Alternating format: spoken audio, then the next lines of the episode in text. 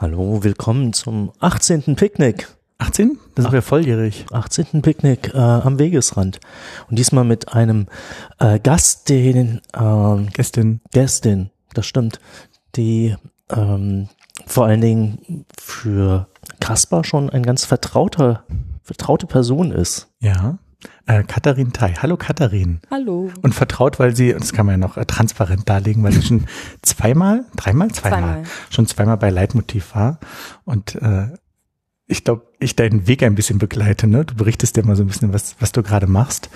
Und Gregor und ich wollten aber auch mal mit dir hier im Picknick sprechen, weil es gibt vielleicht noch andere Dinge, über die wir reden sollten.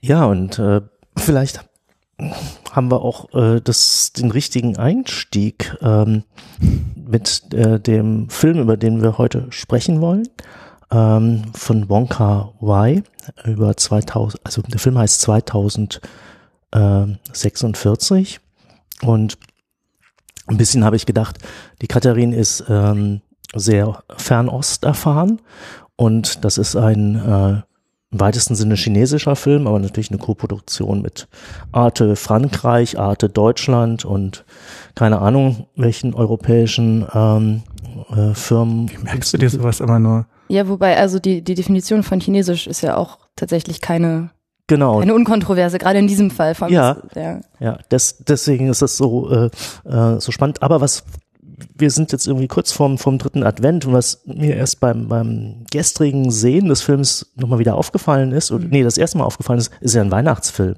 Ja. Ja. Ja. Dachte ich auch sehr passend. So. Ja, das, das war aber gar nicht, äh, hatte ich gar nicht im, im Fokus und deswegen ist es so, passt es umso besser, finde ich, zur Ist jetzigen aber auch- Stimmung. Ist aber auch tatsächlich bei, also es ist, man kann ja sagen, dass es ein Liebesfilm ist, ne? Oder, also, Das heißt, der größte Liebesfilm alles aller Zeiten im deutschen. Wir müssen jetzt noch, äh, ich meine, zur Gästin müssen wir schon, Ja. schon noch was Ah. sagen. Ja. Also einerseits, ich bin jetzt einfach hier so. nee, man könnte natürlich sagen, einfach dann Leitmotiv nochmal nachhören. ähm, Stopp. äh, nein, aber äh, am besten äh, sagst du noch mal ein paar Sachen, was seitdem passiert ist in deinem Leben und äh, dann wissen auch alle. alle Seit dem letzten Bescheid. Leitmotiv. Ja. Ähm, seit dem letzten Leitmotiv habe, nee, da, den Podcast gab es schon beim letzten Leitmotiv. Ich habe einen Podcast angefangen, nachdem ich mit Leitmedium drüber geredet habe. Zusammen mit dem Ningwi äh, mache ich einen Podcast über äh, Ostasien im weitesten Sinne. Ähm, wenn ich nicht podcaste oder twittere, dann studiere ich internationale Beziehungen in Oxford mit einem Schwerpunkt auf chinesischer äh, Außenpolitik und chinesischer Cyberpolitik besonders gerade. Wow. Okay. Ja, manchmal bin ich in Berlin. Mhm. Es gibt einen neuen Podcast, der heißt Cyber Cyber und beschäftigt sich nur mit Worten, die mit Cyber anfangen. Ich habe den noch nicht gehört, Ja. aber ich fand die Idee fand ich ziemlich lustig. Ja, d- d- dieses Cyber hat auch äh, inzwischen ist so über den Hai gesprungen, dass ähm, bei Logbuch Netzpolitik äh, der Linus Neumann immer nur, nur noch von dem Cyber spricht. Ja, aber so wie so wie, so ein bisschen wie der Clown Ja. der Cyber. Wobei das ja, also das kommt ja, das ging so ein bisschen, es fing an rumzugehen, glaube ich, mit Trump, weil er halt irgendwie sagte so, the security aspect of the cyber is very important. Ah, okay. das ist, das, das ist, glaube ich, so ein bisschen, ich weiß nicht, ob Lino es vorher damit schon angefangen hat, aber das kommt so ein bisschen aus der Ecke. Ich vermute mal, das ist also memifiziert. Okay. Dann, dann verstehe ich. Ähm, Katharin, bist du denn der Meinung, dass das ähm, eine richtige Auswahl war? Ähm, diesen Film? als, als äh, Gesprächseinstieg für dich äh, und für uns und vor allen Dingen auch fürs Picknick am Wegesrand, was ja eigentlich so Science-Fiction-Themen mitliefert. Weil ich habe dann mit Entsetzen nochmal gemerkt, das ist ja gar kein Science-Fiction. Ich auch. Ich war so enttäuscht, was das anging. Äh, dachte so, pff, Betrug.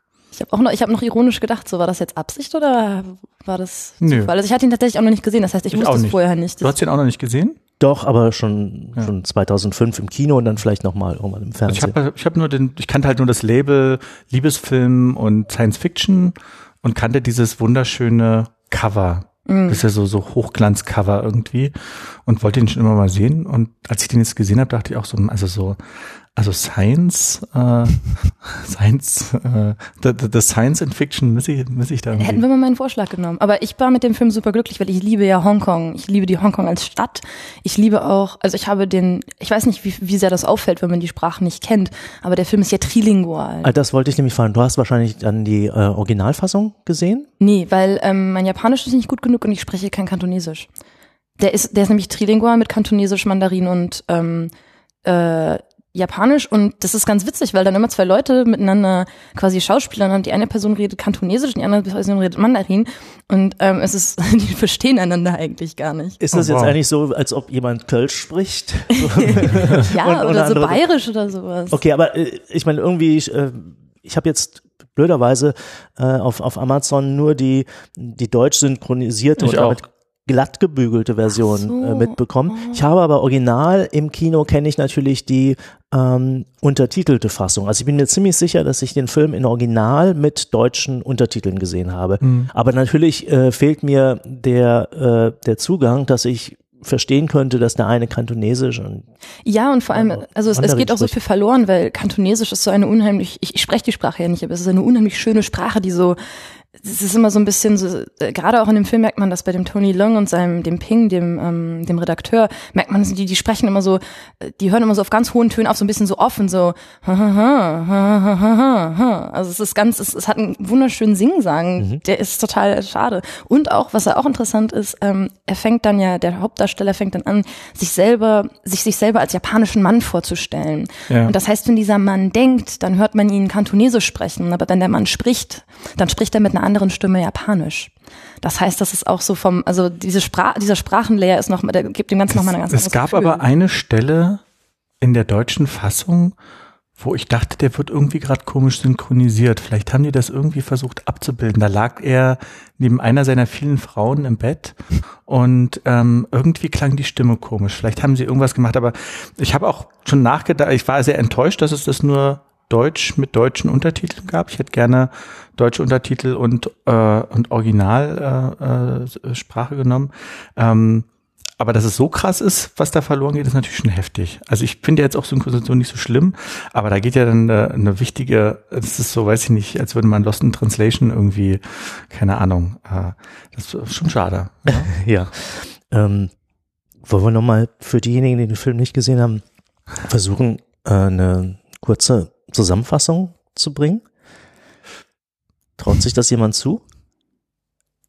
Ich, ich weiß nicht, ich weiß nicht, ob man, ich, ich habe das Gefühl, man hat, es ist nicht so wirklich ein Plot, den man zusammenfassen kann. Das ist mehr so, der ganze Film ist so ein zwei Stunden Gefühl. Ja. Irgendwie, durch das man so durch, Ja. das Gefühl ist irgendwie ein, ein Hotel im Hongkong der 60er Jahre, kleine Räume, alles sehr eng, ähm, Frauen in Stöckelschuhen, Cheap House mit krassen Frisuren, eine wunderschöne Musik im Hintergrund, die man sich unheimlich, äh, die man sich unglaublich anhören sollte.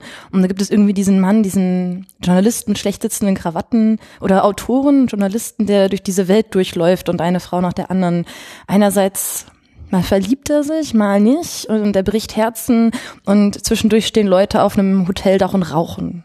Das ist so. Ja. Und wo ist jetzt der Science und die Fiction?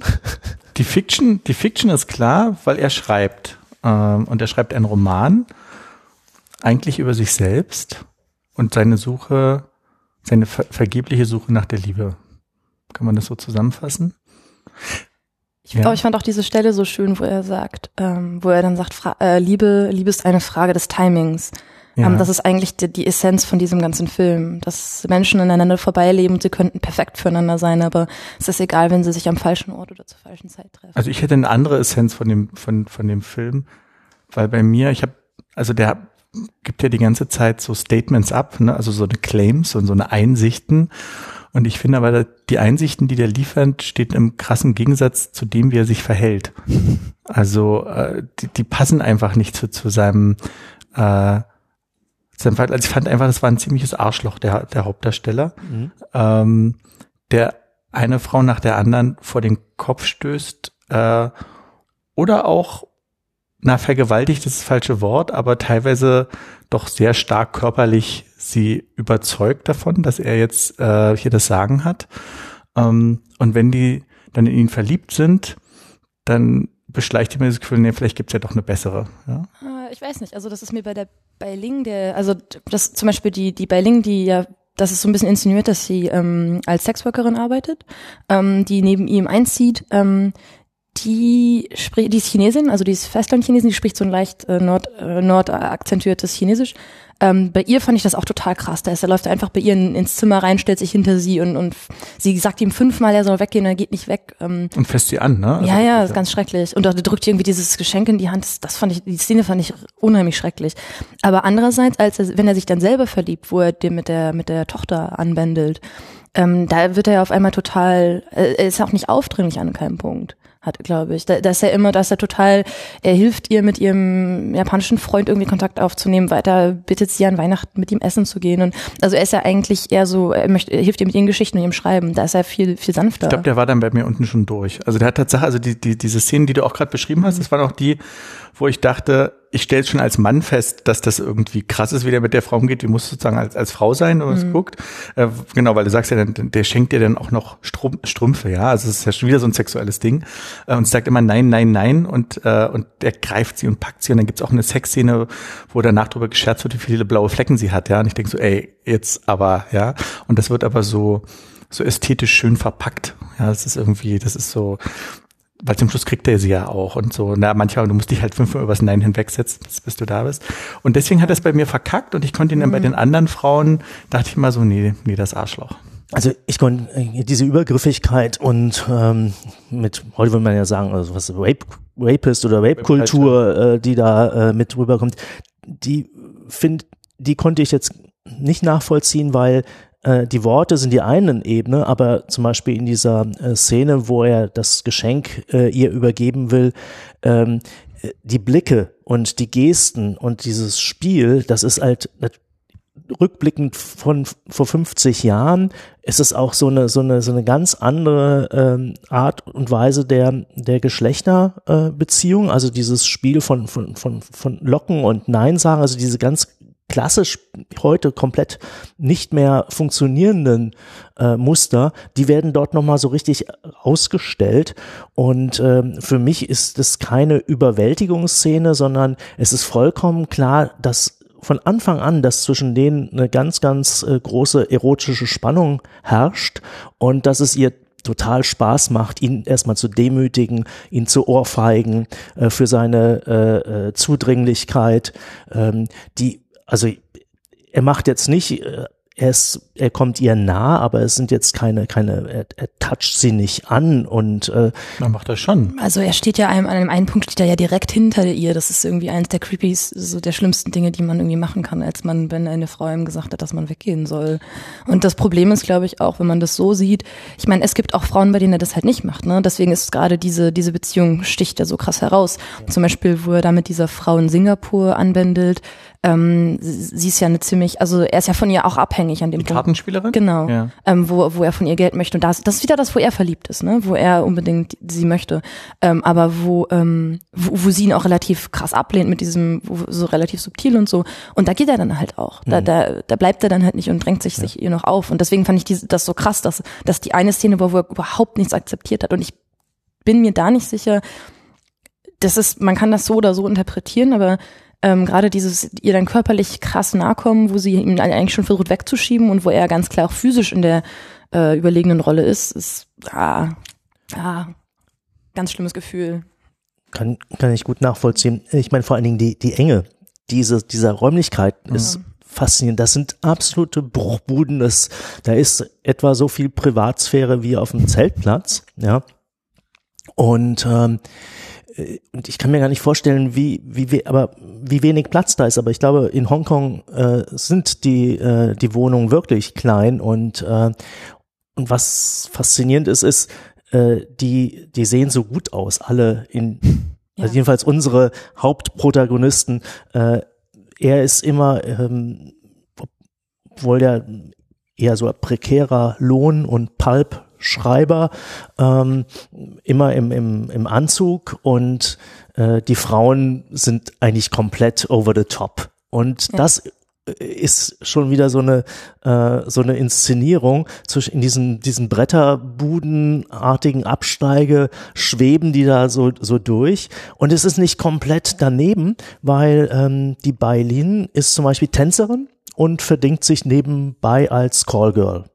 Ne? Also sie hat quasi so ein, eine Art du sagtest jetzt Sexarbeiterin, aber es ist halt kein, sie sagt dann ja auch selber, oder als ähm, er seinen komischen kahlköpfigen Freund, äh, äh, der sich quasi äh, der Beiling aufdrängen will als als Kunde, ähm, dann sagt er, bist du denn bekloppt? Das ist doch kein Straßenmädchen. Also mhm. ne, das heißt, sie ist zwar käuflich als Prostituierte, aber ähm, das Ganze muss dann eben äh, anders und mit Stil gehandhabt werden. Ne? Und er bezahlt sie ja auch äh, und sie verhandeln ja auch äh, ständig über, über den Preis. Ne? Naja, wobei mal Kontext, ne? also 10 Hongkong-Dollar sind gerade etwa ein Euro. Mhm. Ja, aber noch Vielleicht 1,50, ja, trotzdem, ja. also das ist nicht viel Geld und das ja. ist ja auch mehrfach impliziert, dass sie sonst viel mehr nehmen würde. Genau, Deswegen ist genau. das ja nichts, das ist ja keine Transaktion, die ja, da passiert. Also eigentlich, es ist mehr so. Mhm. Ich wollte nur nochmal das Milieu äh, klar machen. Das ist also ähm, ob nun Halbprostituierte oder Vollprostituierte, die Lulu, die zum Beispiel, äh, die er am Anfang trifft, die ermordet wird von ihrem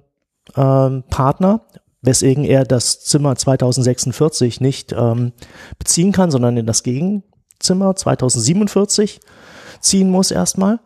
Ähm, die ist äh, wohl ebenfalls auch so in der ähm, Gattung Sexarbeiterin, Prostituierte, Tänzerin, keine Ahnung.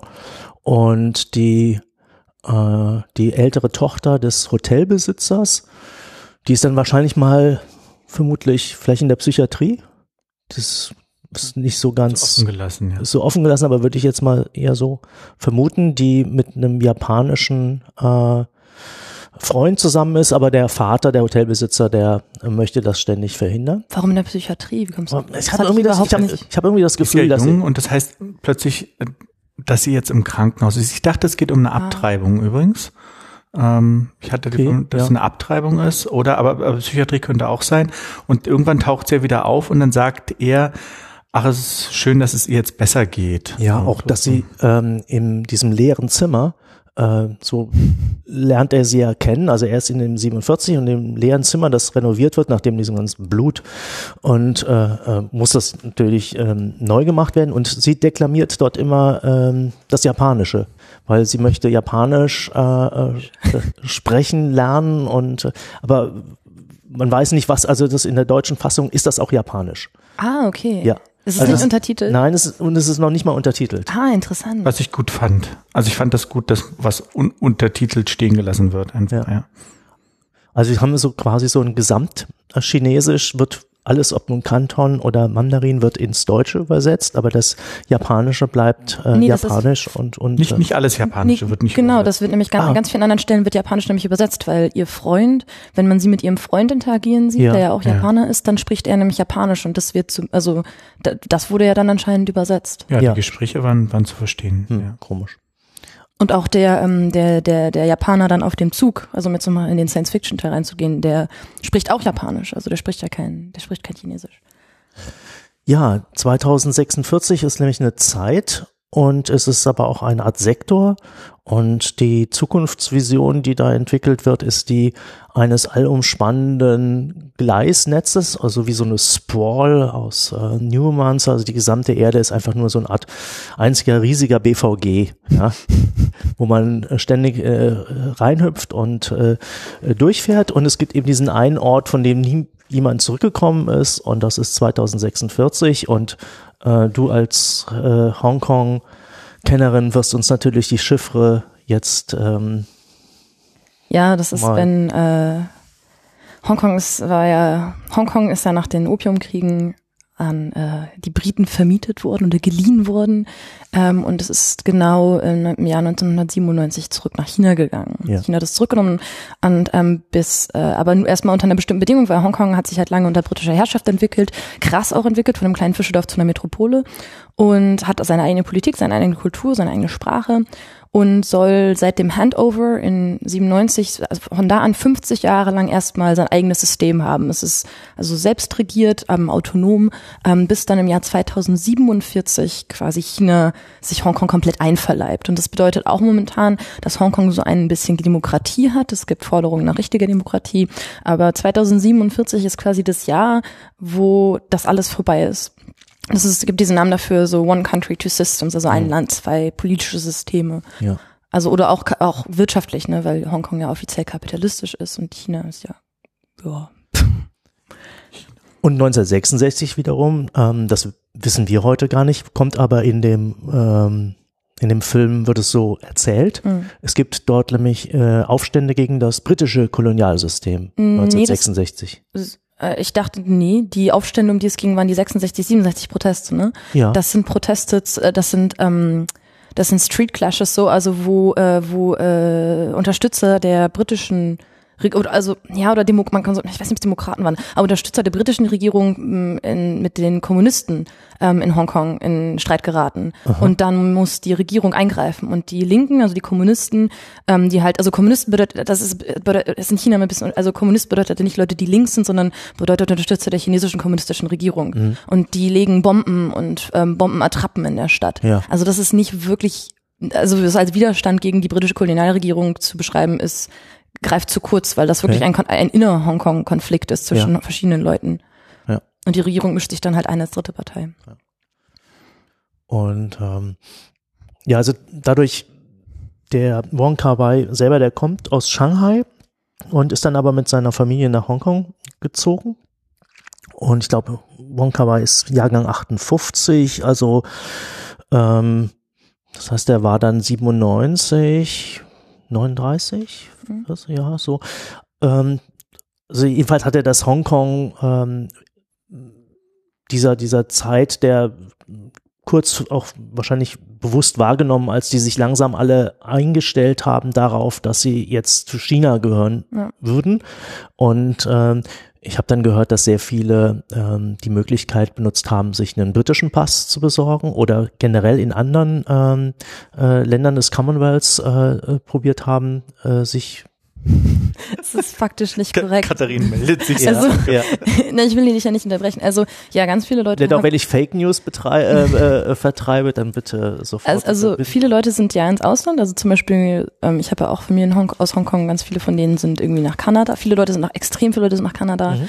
Australien irgendwie. Ähm, die kon Leute konnten aber keine britische Staatsbürgerschaft kriegen, Mhm. weil die Briten wollten nicht allen Leuten britische Staatsbürgerschaft geben, weil das geht ja nicht, Ja. ähm, dass die ganzen Kolonial, äh, Kolonialbürger da Dings kriegen. Ja. Deswegen haben alle Leute, die vor dem Handover geboren wurden, einen ähm, British Overseas Citizen Pass, ähm, mit dem sie aber keine vollen britischen Bürger sind. Was tatsächlich, was ich auch bisher nicht wusste, aber ein Freund von mir hat ähm, diese Staatsbürgerschaft. Es gab nämlich eine Lotterie ähm, für britische Staatsbürgerschaften, bevor Hongkong zurückgegangen ist an, äh, an die Volksrepublik. Ähm, und in dieser Lotterie, also es gab bestimmte Vorbedingungen, man musste ein bestimmtes Einkommen haben, bestimmten Bildungsstand, es irgendwie, ich glaube, man musste auch einmal quasi de, der Regierung gedient haben, zum Beispiel als Polizist oder Militär.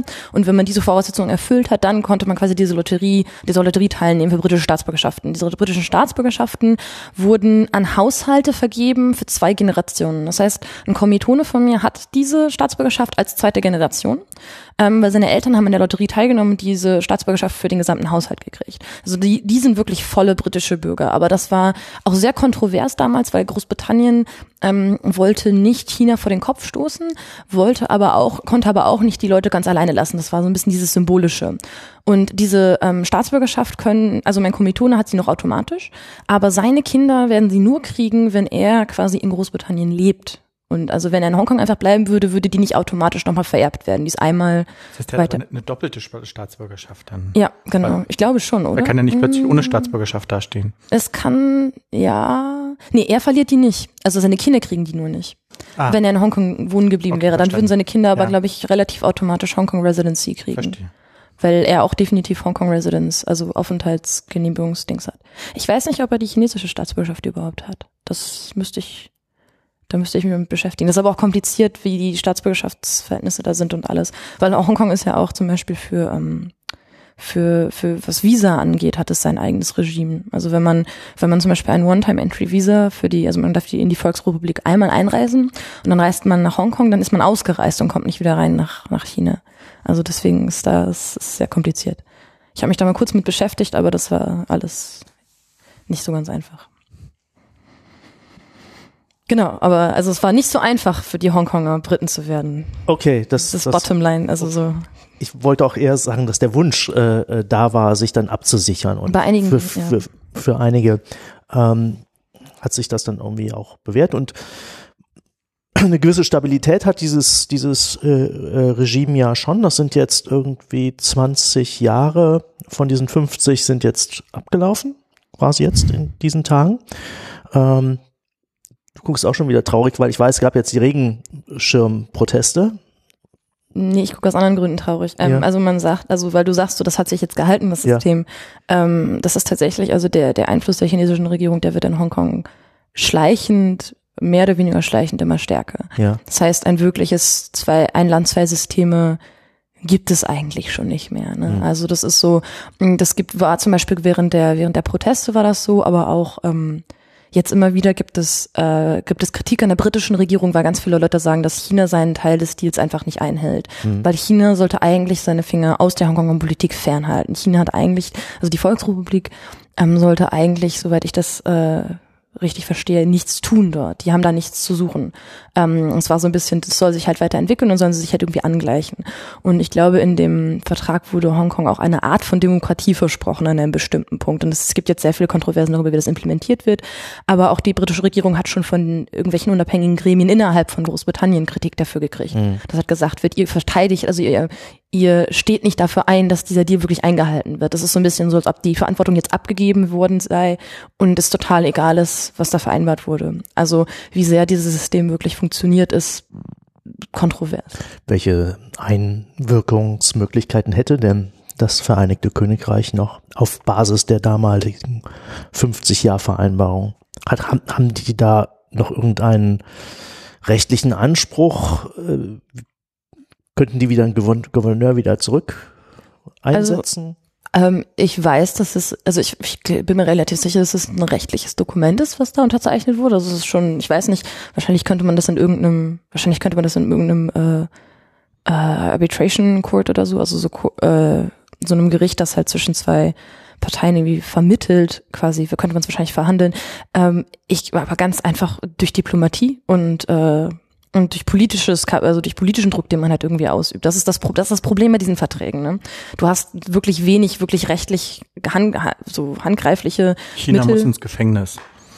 Ja, nee, aber also keine Ahnung. Das Problem ist einfach, dass China is too big to jail. ja, aber ja, also Großbritannien ist wirtschaftlich, Großbritannien ist wirtschaftlich abhängig von China. Ich meine, es ist nicht ohne Grund haben sie denen ihre ähm, ihre Atomkraftwerke verkauft. Nicht ohne Grund war David Cameron mit China richtig dicke, ähm, Ja. gerade zum Ende hin, auch als äh, Xi das Land besucht hat. Also das ist eine, da, wenn, wenn zwischen den beiden Ländern besteht gerade ein ganz klares äh, Machtgefälle und das ist nicht zugunsten von Großbritannien.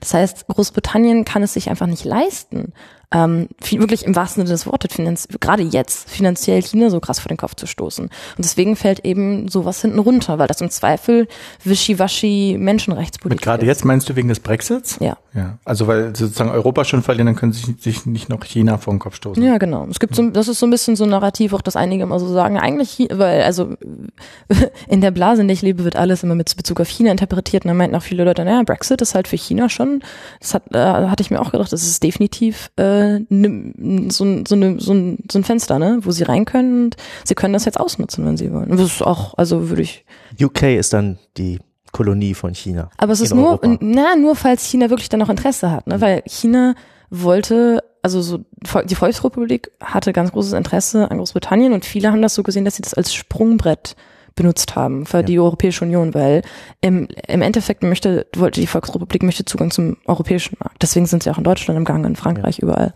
ähm, in den ganzen ostdeutschen Ländern auch. Ähm, das, das, sie wollen den europäischen Markt zum ganz Großteil auch.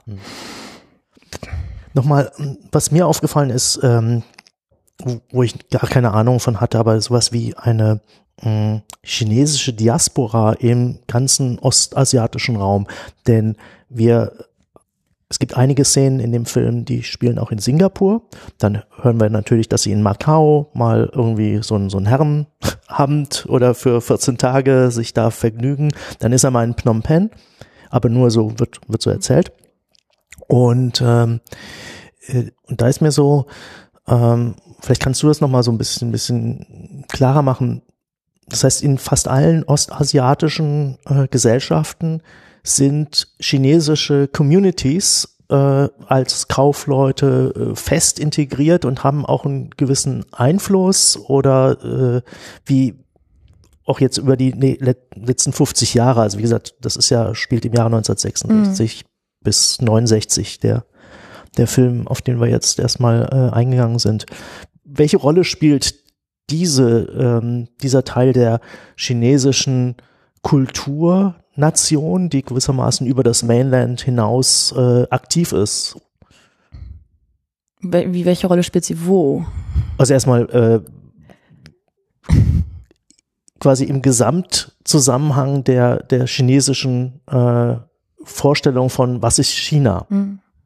Ähm, also das ist tatsächlich, also das ist tatsächlich eines der Themen, weil auch mit dem ganzen, ich beschäftige mich ja mit Cybersouveränität mhm. in meinem in meiner Masterarbeit, deswegen beschäftige, lese ich jetzt die ganzen letzten Tage gerade über Grenzen. Ja. Ähm, und das ist genau das Interessante ist, dass es in China eine sehr ähm, auf Englisch wäre das Wort racialized das Adjektiv. Ich weiß nicht, wie man das auf Deutsch am besten sagt. Also das ist eine, eine, eine, es gibt eine Vorstellung der chinesischen Nation, die sehr stark an Ethnie gebunden ist. Das mhm. heißt, auch wenn man quasi Übersee-Chinese oder Chinesin ist, ist man immer noch Chinese. So, also was wird zum Beispiel, wenn jetzt irgendwie, keine Ahnung, wenn jetzt Deutsche nach in die USA ziehen, da ein Kind haben, die haben alle US-amerikanische Staatsbürgerschaft, da wird man dem Kind nicht mehr sagen, nee, du bist aber ja eigentlich deutsch. So, das wird man dem Kind ja nicht mehr wirklich sagen, wenn es zurückkommt. Das ist in China aber anders. Das ist wirklich dann gesagt, wenn ihr seid noch, es ist dann nicht dieses, ihr seid chinesische Staatsbürger, sondern dieses so, ihr seid noch ähm, ihr seid quasi noch Teil dieser Zivilisation, also dieser Zivilisationsgedanke ist da, aber der Zivilisationsgedanke,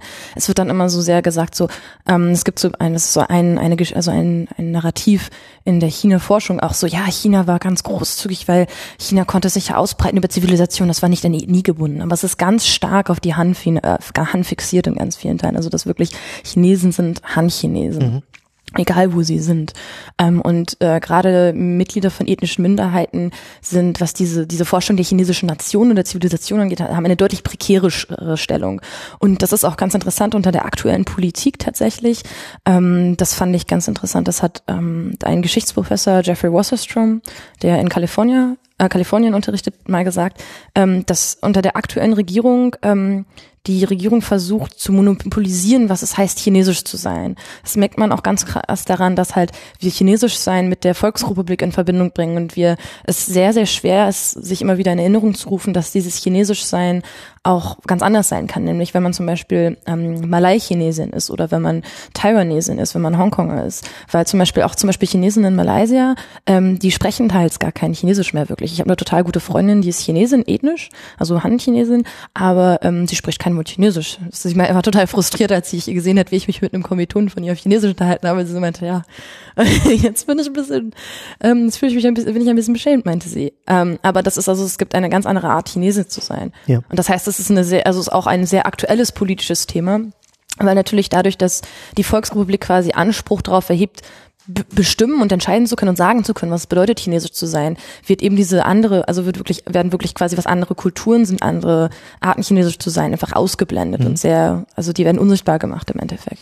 Ich habe jetzt auch nochmal überlegt, diese chinesische Diaspora unter dem Blickwinkel, dass die Kommunisten halt eine Menge Leute äh, haben ziehen lassen, mhm. vertreiben, äh, dass also ein Teil ähm, der Elite und vielleicht auch der Kulturschaffenden und vielleicht ist auch die Familie des Regisseurs selber, wenn die aus Shanghai kommt, dann aber nach Hongkong zieht, ist es vielleicht auch ein Statement, ja, ähm, zu der Zeit. Ja. Weiß ich nicht, kann, habe ich jetzt nicht nicht nachgeforscht.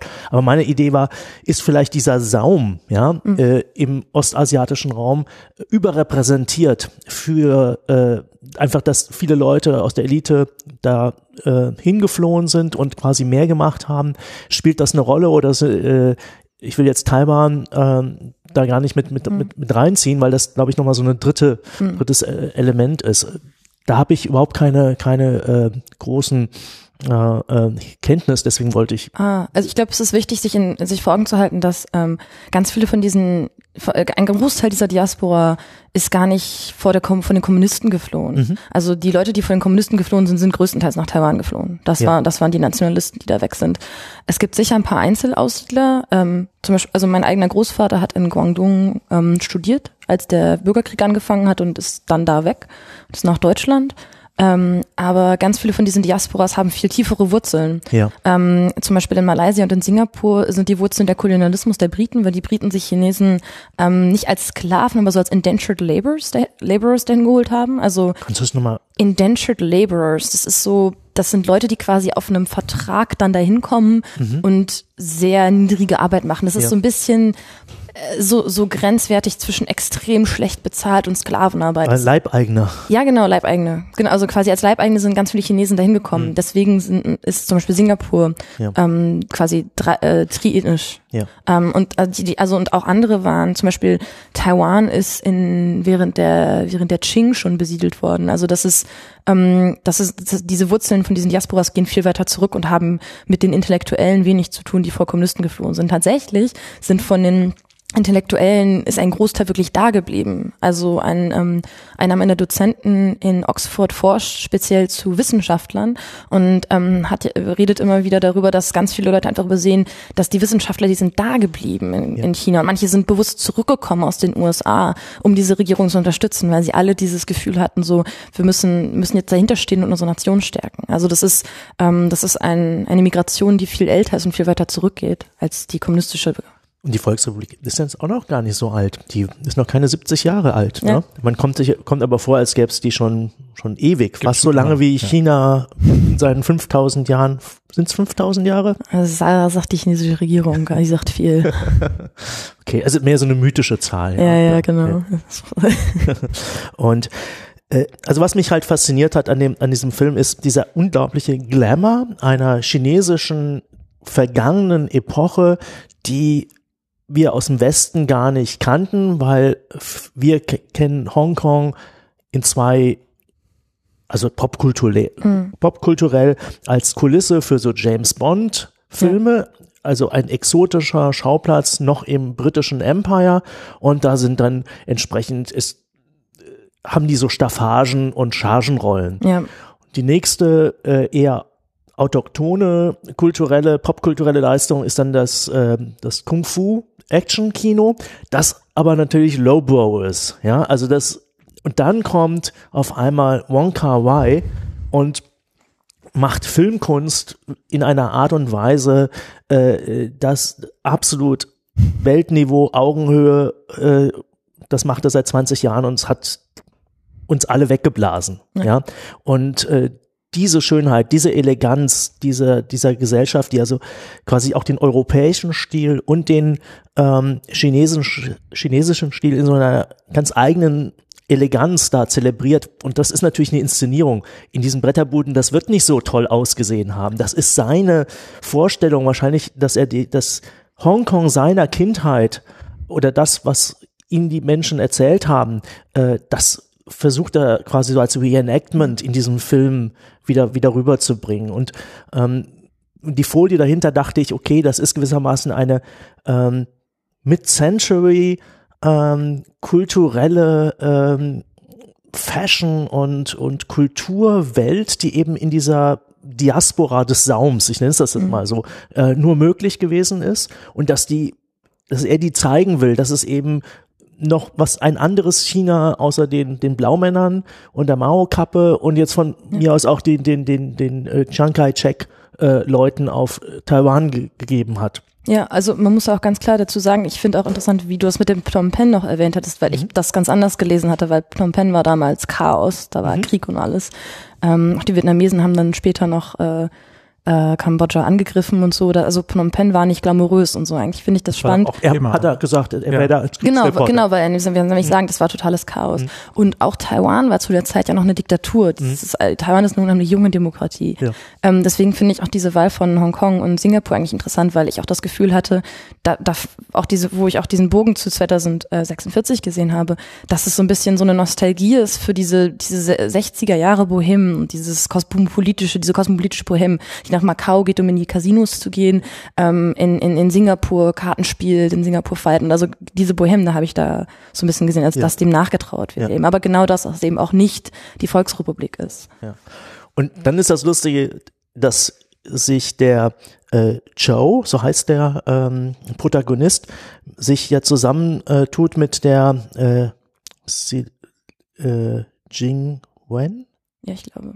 Mit der Jing Wen, das ist die ältere Tochter, äh, die jüngere Tochter taucht nur mal ganz kurz aus, weil die auf die versucht irgendwie ihn zu verführen und er, die ist aber noch irgendwie äh, ihm zu minderjährig und dann äh, stößt er sie davon und aber äh, die fängt, äh, die schreibt selber und die schreibt so Kung Fu und vor allen Dingen, was, was ich total sensationell äh, fand, weil sie, äh, sie schreibt fantastischen Porno für eine Frau.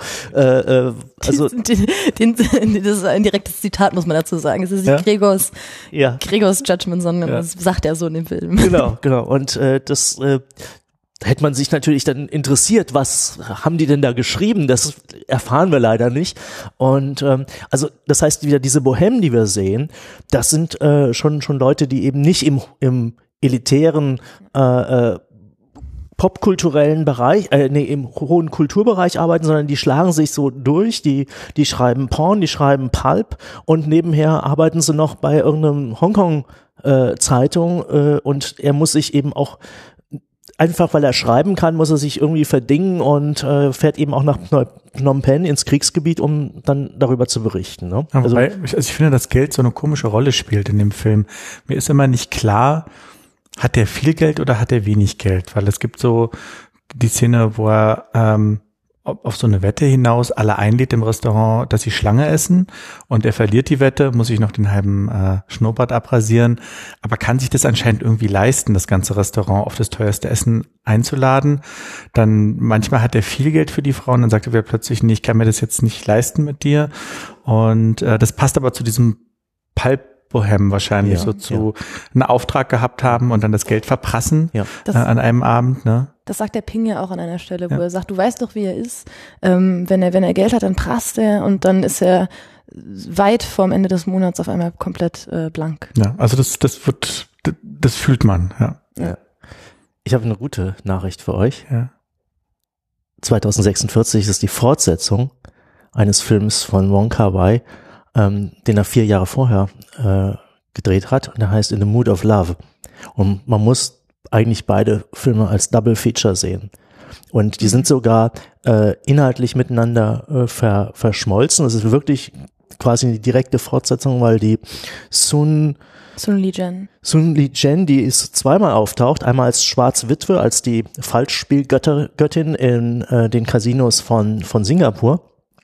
Ähm, und die äh, Geschichte von äh, In the Mood of Love ist, In the Mood for Love, oder? In the Mood for Love, ja, ähm, dass er vorher verheiratet war und äh, sie sind in Hongkong und äh, die Sun Li Wang ist ebenfalls verheiratet und beide Partner von dem äh, äh, in demselben Apartmenthaus, die haben dann auf einmal ein, ein, ähm, eine Affäre und verabschieden sich und die beiden quasi bleiben übrig. Und haben so eine ganz, ganz zarte, aber nie deklarierte, richtige äh, Beziehung. Und das ist seine große Liebe. Und als die dann zerstört wird, dann äh, kippt bei ihm so ein bisschen der Lebenslauf und er flieht nach, ähm, nach Singapur. Und da setzt dann eigentlich 2046 ein.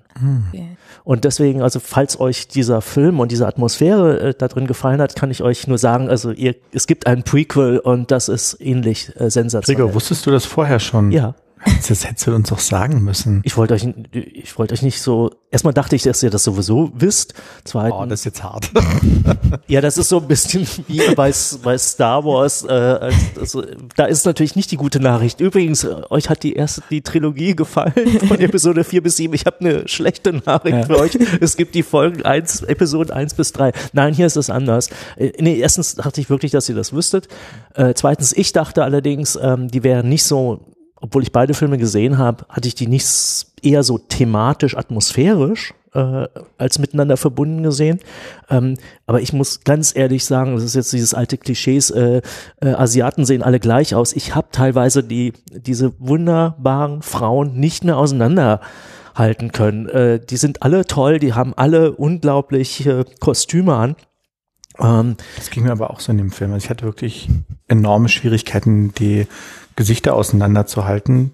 Ähm, mein Fehler, aber es ist einfach, also weil ich dachte dann plötzlich, spielt die jetzt, hat die jetzt schon eine andere Rolle gespielt? Also es war so, ähm, also ich war verwirrt davon, ja.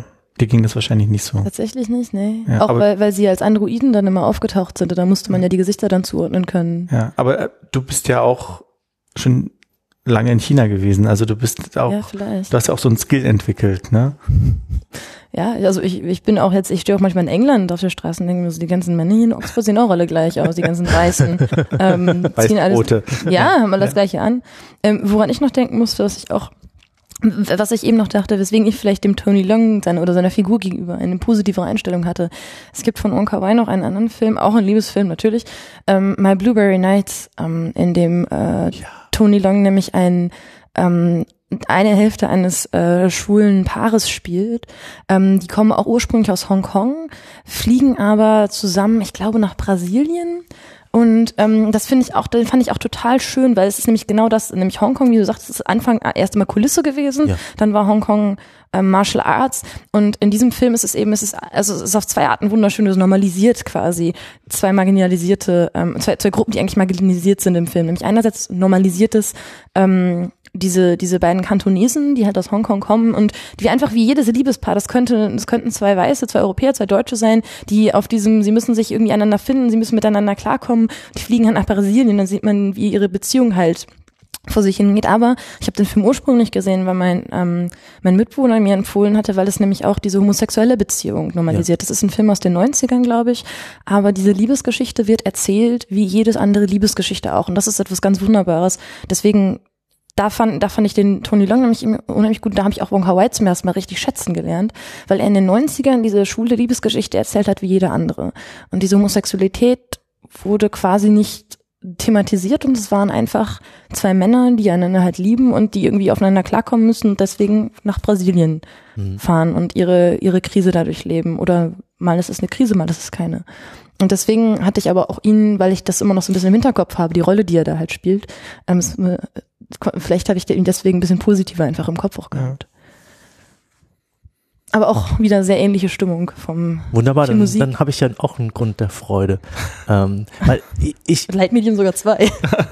ja, und es gibt noch diesen Hong Kong Express, war doch, glaube ich, sein erster, hieß der nicht so? Das weiß ich nicht. Also da hat, da spielt die ähm, Schauspielerin, die die äh, Lin Wang, ähm, also die, Sun Li Chen. nee, die äh, Tochter. Und, Ah, Jing und, Wen. und Jing Wen, genau.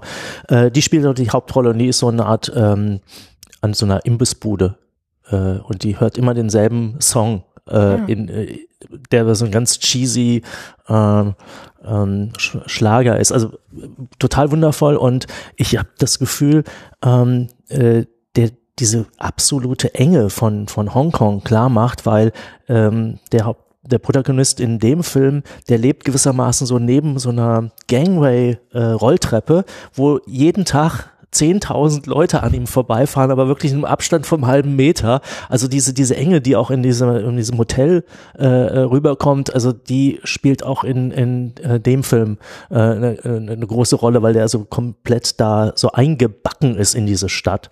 Und ich habe das Gefühl, dass die, diese, jetzt nochmal zurück auf ja, es ist die Frage, ist es eine Rahmenhandlung? Äh, optisch funktioniert es ein bisschen als Rahmenhandlung, weil wir äh, 2046 der Film eröffnet mit dieser Zukunfts-Mega Metropolis-Welt, die so, Wo man auch denkt, das ist Science Fiction. ja, die so, äh, die so einen ganz komischen 90er Jahre Cyberpunk, also so, so ein Spe vielleicht sogar Post-Cyberpunk-Ästhetik äh, hat mit äh, ziemlich äh, so Japan-Neon-Pop-artigen äh, überzeichneten Farben. Ähm, sehr interessant, also nicht richtig gut, weil es sieht alles so, so ein bisschen billig aus, aber äh, man merkt, okay, mit dem, was sie da so hatten, äh, machen sie gute Effekte. Und ich habe das Gefühl, diese, diese eine, ich nenne es mal diesen Zeit-Time-Tunnel-Effekt, das ist, ist ein verfremdete ähm, Ansicht von dieser, dieser Rolltreppen äh, Tunnelfahrt, äh, die es schon mal in dem Chunking, ich glaube, das ist Chunking Express. Ja, Chunking Express. Ja, Ja, ja, ja. das stimmt. Äh, es ist lustig, weil ich habe Tatsache wirklich exakt die Gedanken gehabt, Mann, sieht die Science Fiction aus wie 90er? Also es war wirklich, also wirklich Mhm. 90er, war wirklich in meinem Kopf und auch danach, aber auch ein bisschen billig. Also es war, ich hatte wirklich genau die, dieselben Gedanken dazu und dachte, ich hab, äh, wisst ihr, welch, wisst ihr bestimmt, in welchem Jahr der rausgekommen ist, ne? 2004. Und er hat 2004. fünf Jahre dran gearbeitet Ja. und die beiden Filme, dieses In the Mood for Love, In the Mood for Love. sind quasi fast parallel oder ähm, es gibt einige Szenen sogar, die in beiden Filmen drin sind oder aus dem Konglomerat oder Konvolut, weil der arbeitet total ähm, ähm, ohne Drehbuch. Deswegen musste er auch äh, teilweise für Filme ähm, äh, China, also die Volksrepublik, verlassen, weil die Zensurbehörden gerne vor Freigabe des Projekts das Drehbuch gelesen hätten. Er hat gesagt, ich habe kein Drehbuch. Und er hat zehnmal mehr gedreht, als äh, in dem Film drin ist. Das heißt, er arbeitet die Sachen, was man überhaupt nicht mehr sieht. Ähm, ähm, er arbeitet das einfach in so einer ähm, improvisatorischen Art mit den Schauspielern. Und er schneidet bis zum Schluss. Und beide Filme, The Mood for Love und auch der Nachfolgefilm 2046, sind in Cannes, wo sie äh, im, auf dem Filmfestival dann das erste Mal Weltpremiere hatten, äh, wirklich noch mit der heißen Nadel äh, bei 2046 war es sogar so zum ersten Mal, dass die Pressevorführung zeitgleich mit der großen Gala-Vorführung äh, stattfand, weil einfach die Pressevorführung, die ist normalerweise morgens um 8.30 Uhr und die Gala ist um, um 17.30 Uhr. Ne? Und die wurden das beides zusammengelegt, weil der Film einfach noch nicht fertig war. Und, äh, der, und ich glaube sogar, dass, dass selbst nochmal der, der Termin innerhalb des Festivalkalenders nochmal verändert worden ist. Und äh, also der, der ist ein der ist richtig wahnsinnig und ich glaube, man kann auch wahnsinnig werden, weil gerade das ja so eine collagenartige Geschichte ist, ähm, was ja auch, man bewegt sich da in, in so einem Sog. Wahrscheinlich war auch total unglücklich mit dem Film, weil äh, in dem Moment kann ich mir vorstellen, dass man gar nicht mehr äh, weiß, was, dass man einfach zu nah dran ist, um wirklich das, das äh, einschätzen zu können. Und ich hatte gedacht, und deswegen habe ich den eigentlich vorgeschlagen, aber ich habe vielleicht also euch auch vorgeschlagen, weil ich dachte, ähm, es wäre ein, ein Unglück, also ein artistisches, künstlerisches Unglück, dass er einen Science-Fiction-Film wirklich machen wollte und dass die Produktion quasi in den Arsch gegangen ist. Und dass er quasi aus den Fragmenten ähm, quasi diesen 2046 quasi improvisiert ha hat aus quasi den Restbeständen äh, und, und Elementen und Motiven von dem vorherigen Erfolgsfilm ähm, und gesagt hat, jetzt will ich aber nicht alles wegschmeißen und deswegen mache ich daraus quasi ähm, diese fiktionale äh, äh, Rahmenhandlung, ähm, äh, die einfach Elemente aus dieser Science-Fiction-Novelle des, des äh, Chow ähm, visualisiert. Und da ist natürlich in dieser Science-Fiction-Welt, die also wirklich nur so ein paar Themen anspricht, ähm, Androiden, also so ein bisschen diese äh, klassischen Elemente aus, aus, aus Blade Runner sind eigentlich, eigentlich reagiert es auf Blade Runner, kann man schon sagen. Ne? Es gibt die Androiden, aber es gibt diese wunderbare Idee, dass diese Androiden so eine leichte Alterungserscheinung, also so Ausfälle haben, äh, und zwar die reagieren einfach mit einer hohen Latenz. Und das ist aber eigentlich das Problem von, von Chow, äh, dass er die, er hat so eine Art emotionale Latenz, wenn, wenn sich bei Ling äh, äh, wirklich danach sehnt, mit ihm eine feste Beziehung zu haben, dann macht er zu und 18 Monate später auf einmal merkt er, äh, dass das eigentlich die Liebe seines Lebens hätte sein können. Ja. oder dass er nie so eine intensive ähm, Geistesverwandtschaft hatte wie mit äh, Jing Wang, ähm, mit der er geschrieben hat. Und dass er auch noch so blöd ist am Weihnachtstag, äh, wo sie, weil sie nicht alleine sein wollen, das, dazu kommen wir auch nochmal, das ist auch eine wunderbare Metapher, ähm, also am Weihnachtsabend wollen sie nicht alleine sein und da lädt er sie in die Redaktion ein und äh, dann ermöglicht er ihr ein Telefonat mit äh, dem japanischen Freund. Das findest du blöd? Nee, äh, für ihn ist es blöd, weil äh, dadurch äh, äh, kommen die beiden wieder zusammen. Die waren schon praktisch getrennt, weil äh, Japan Kriegsgegner, also da waren ganz, ganz äh, starke Trennungsgründe, dass das gar nichts werden könnte. Und auf einmal ermöglicht er mit quasi seiner Medienprivilegiertheit, dass er in der äh, so, ein so ein Überseetelefonat aus der Redaktion ermöglicht und dann sind die wieder auf einmal begeistert und das nächste Mal hört er, dass äh, sie heiraten wollen. Mhm. Ähm, auch Notiz dazu, Weihnachten ist ja in China kein großes Ding. Das große Ding ist ja chinesisch Neujahr. Deswegen ist es ja. ähm, tatsächlich, ähm, es gibt es in Japan sehr stark und in China glaube ich auch so ein bisschen, dass man an Weihnachten mit so ähm, mit seinem Significant Other, also seinem Partner oder seiner Partnerin essen geht. So ein Valentinstag. Ja, so, ja, nicht, also sie haben auch noch diverse andere Valentinstage, ja. weil sie total gerne, aber ja. Aber das ist schon real, ja. auch, auch fürs Jahr 66. Also ist es wirklich komisch, weil für, für einen westlichen Beobachter ist das Weihnachtsfest genauso schön oder schrecklich als so, so eine so eine Nullstellung der, der des gesamten, gesamten Gesellschaft, wo alles quasi so ein Reset stattfindet. Nee, überhaupt nicht. Das ist das, was ich meine. Mhm. Das ist kein, das ist überhaupt kein Thema. Ja. Also das ist, also ich, in Hongkong mag es ein bisschen anders sein, ja. nochmal, weil sie den großen britischen Einfluss hatten. Mhm. Aber das große Ding ist wirklich, ähm, das chinesische Neue und einfach um mal zu also so klar zu machen, wie ja. wenig das ein Reset ist. Ja. Ich hatte letzt, als ich in ähm, Beijing war, am ersten Weihnachtsfeiertag eine Klausur eine ja. Literaturklausur okay. morgens ja. um zehn. Ja. Ähm, das ist egal. Das ist, ist komplett, in, also macht überhaupt, du merkst es gar nicht. Ja. Es ist ja. kein Feiertag, nichts ist also, frei, nichts. Also, du, hast, du merkst es nur kommerziell weil du, ah. weil du halt, du, also du hast überall Weihnachtsmänner und ein Weihnachtsschaf und ähm, es gibt ganz tolle Bilder von dem Weihnachtsschaf in Beijing.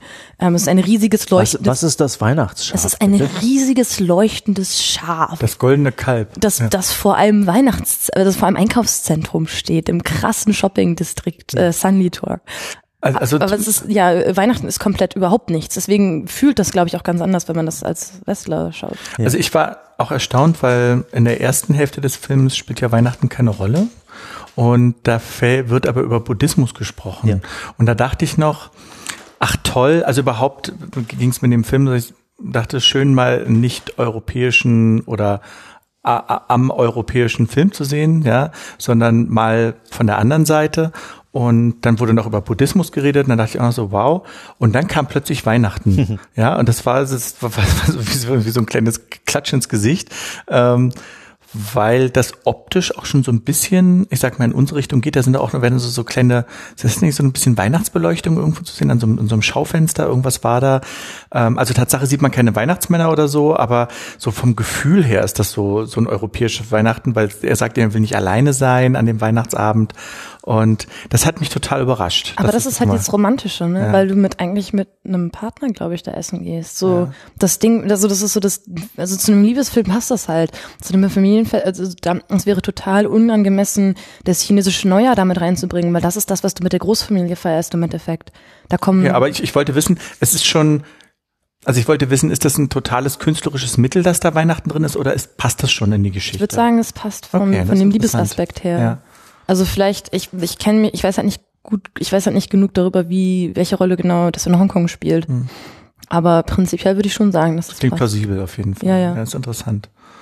Und dann gibt's ja noch in der äh, Science-Fiction-Ebene äh, diese Sequenz, dass es heißt, der, dieser Zug, der ewig äh, äh, auf dem Rückweg von, von äh, 2046 ähm, wieder zurück, wo auch immer hinführt, äh, dass der, wenn der die, die, die Distrikte 12, 24 und 12, 25 durchfährt, dann wäre es eisig kalt und äh, den Passagieren ist angeraten, da kam ich mir vor wie die Deutsche Bahn, weißt du, wenn wieder Winter ist, äh, dass sie sich doch, und du sagtest, dass ich, äh, significant other, aber hier heißt es einfach, sie sollen, die Reisenden sollen sich aneinander kuscheln, aber es gibt keine Reisenden, sondern es gibt nur ihn als Passagier und diese Standard ähm, Hostess Droids, ja. Und ähm, dann muss er sich halt mit dem Droiden zusammenkuscheln und der Droide ist dieselbe Schauspielerin wie die äh, Jing Wen. Jing Wen, ja. Ja. Und, ähm, und mein Gefühl ist, dass das einfach eine Metapher dafür ist, dass er ähm, eigentlich nicht allein sein konnte und sich mit ihr so ein bisschen vergnügt und die Zeit vertrieben hat. Das kam auch noch in einer anderen Gesprächssituation äh, nochmal rüber. Ähm, und dass er quasi dann, aber mit dieser Latenz, die sonst die Druiden haben, äh, verspätet merkt, dass das eigentlich seine Chance gewesen wäre auf einen wirklichen Herzens- und Lebensmenschen. Und äh, wo du das am Eingang gesagt hast, also es gibt diese sein Fazit ist so ein bisschen, das Schlimmste ist, wenn man seinen Herzensmenschen quasi zu früh oder zu spät trifft, dann gibt es keine Kompatibilität da rein. Und das ist ihm da passiert und vielleicht auch in den anderen vier Beziehungen, äh, die wir da so sehen. Es sind ja jetzt nicht so viele, so ein paar andere Techtelmechtel, das kriegen wir nur so am Rande mit, aber es sind in dem Film 2046 vier, ich sag mal, ernstzunehmende Beziehungen, die da äh, auftauchen. Also ich war ja sehr, sehr negativ dem Herrn gegenüber eingestellt, ja. habe ich ja schon erzählt. Und mein erster Gedanke war, als er mit der Androidin anbandelt. Ich fand es übrigens sehr schön, dass in der deutschen Übersetzung sie mal der Androide gesagt haben, aber es ist ja eine Frau. Also das ist ja sowieso ein spannender äh, Überlegung, wie man das benennt dann Tatsache, weil es ja trotzdem eine Maschine, ich sag mal, die mit der Androidin anbandelte und sich relativ schnell herausstellte, dass die ja Alterserscheinung hat und immer langsamer wird. Und mein erster Gedanke war nicht, das ist jetzt für ihn ein Spiegel seines eigenen Verhaltens, sondern oh, endlich hat er jemand, der, endlich hat er eine weibliche Gespielin, die nicht, nicht so stark ist. Ja, mhm. weil die anderen Frauen waren doch immer, doch immer relativ starke Charaktere. Und plötzlich war so, war so das Dominanzverhältnis irgendwie klar. Und und die war nicht emotional aufdringlich für ihn. Die hat halt nicht gesagt, ich liebe dich, äh, nimm mich, sondern war irgendwie nur, nur da und entsprach für mein Gefühl dem, was ihn, äh, dem Muster, das er eigentlich immer an den Tag gelegt hat, dass er eigentlich immer nicht er wollte ja immer nicht zu viel näher, ne? Sobald eine bestimmte Grenze überschritten war, hat er dem alle weggeschickt. Und das genau hat sie nicht gemacht. Also diesen Fehler hat sie nicht gemacht. Und da müsste man erstmal diesen, diesen Japaner in dem Zug auch als alter Ego von äh, Chao sehen. Also das kann man sehen, aber so verlottert, wie der in seiner spät 90er-artigen, äh, äh, ja so spätadoleszenten Jugendlichkeit äh, so eine Japano-Nippon-Grunge oder Techno-Style ja. da äh, und wenn man sich den dagegen über diesen diesen Mid-Century äh, perfekt, also er ist kein perfekter Gentleman, aber er, er sieht für heutige für heutige Verhältnisse äh, finde ich richtig gut aus. Echt? Okay. Ja. Ich, ich habe ihm immer so, ich, ich habe mir jetzt die ganze Zeit aufgefallen, wie schlecht seine Krawatte immer sah. Tatsächlich. ja. Nee. Weil ich jetzt, seit ich in Oxford immer ja. regelmäßig zu irgendwelchen Formal Dinners gehe, nein, trage ich tatsächlich selber immer Krawatte, ja. weil ich keinen Bock auf Kleider habe. Ah, da werde ich. Aber deswegen ist mir die Krawatte aufgefallen. Okay, okay. Zeit. Ich glaube, dann werde ich, falls ich mal wieder Krawatte tragen muss, werde ich vorher ein, ein, eine Videoverbindung äh, zu dir suchen, dass du mir Rat gibst. Was, ich kenne nur den einfachen Windsor, den auch. Was da der, äh, der richtige Knoten ist.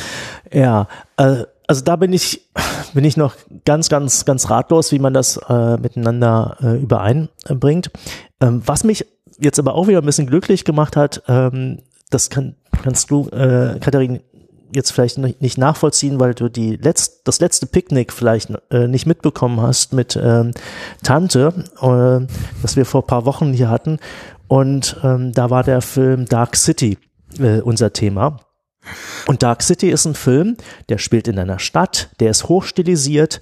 Ähm, äh, du hast keine Massenszenen, sondern es sind eher so Einzelszenen, ähm, alle perfekt ausgeleuchtet. Es ist praktisch immer dunkel. Ist immer dunkel. Äh, die Leute sind nicht zeitgenössisch angezogen, sondern äh, eher in so einem zwischen 30er und 50er Jahre Stil so pendelnd.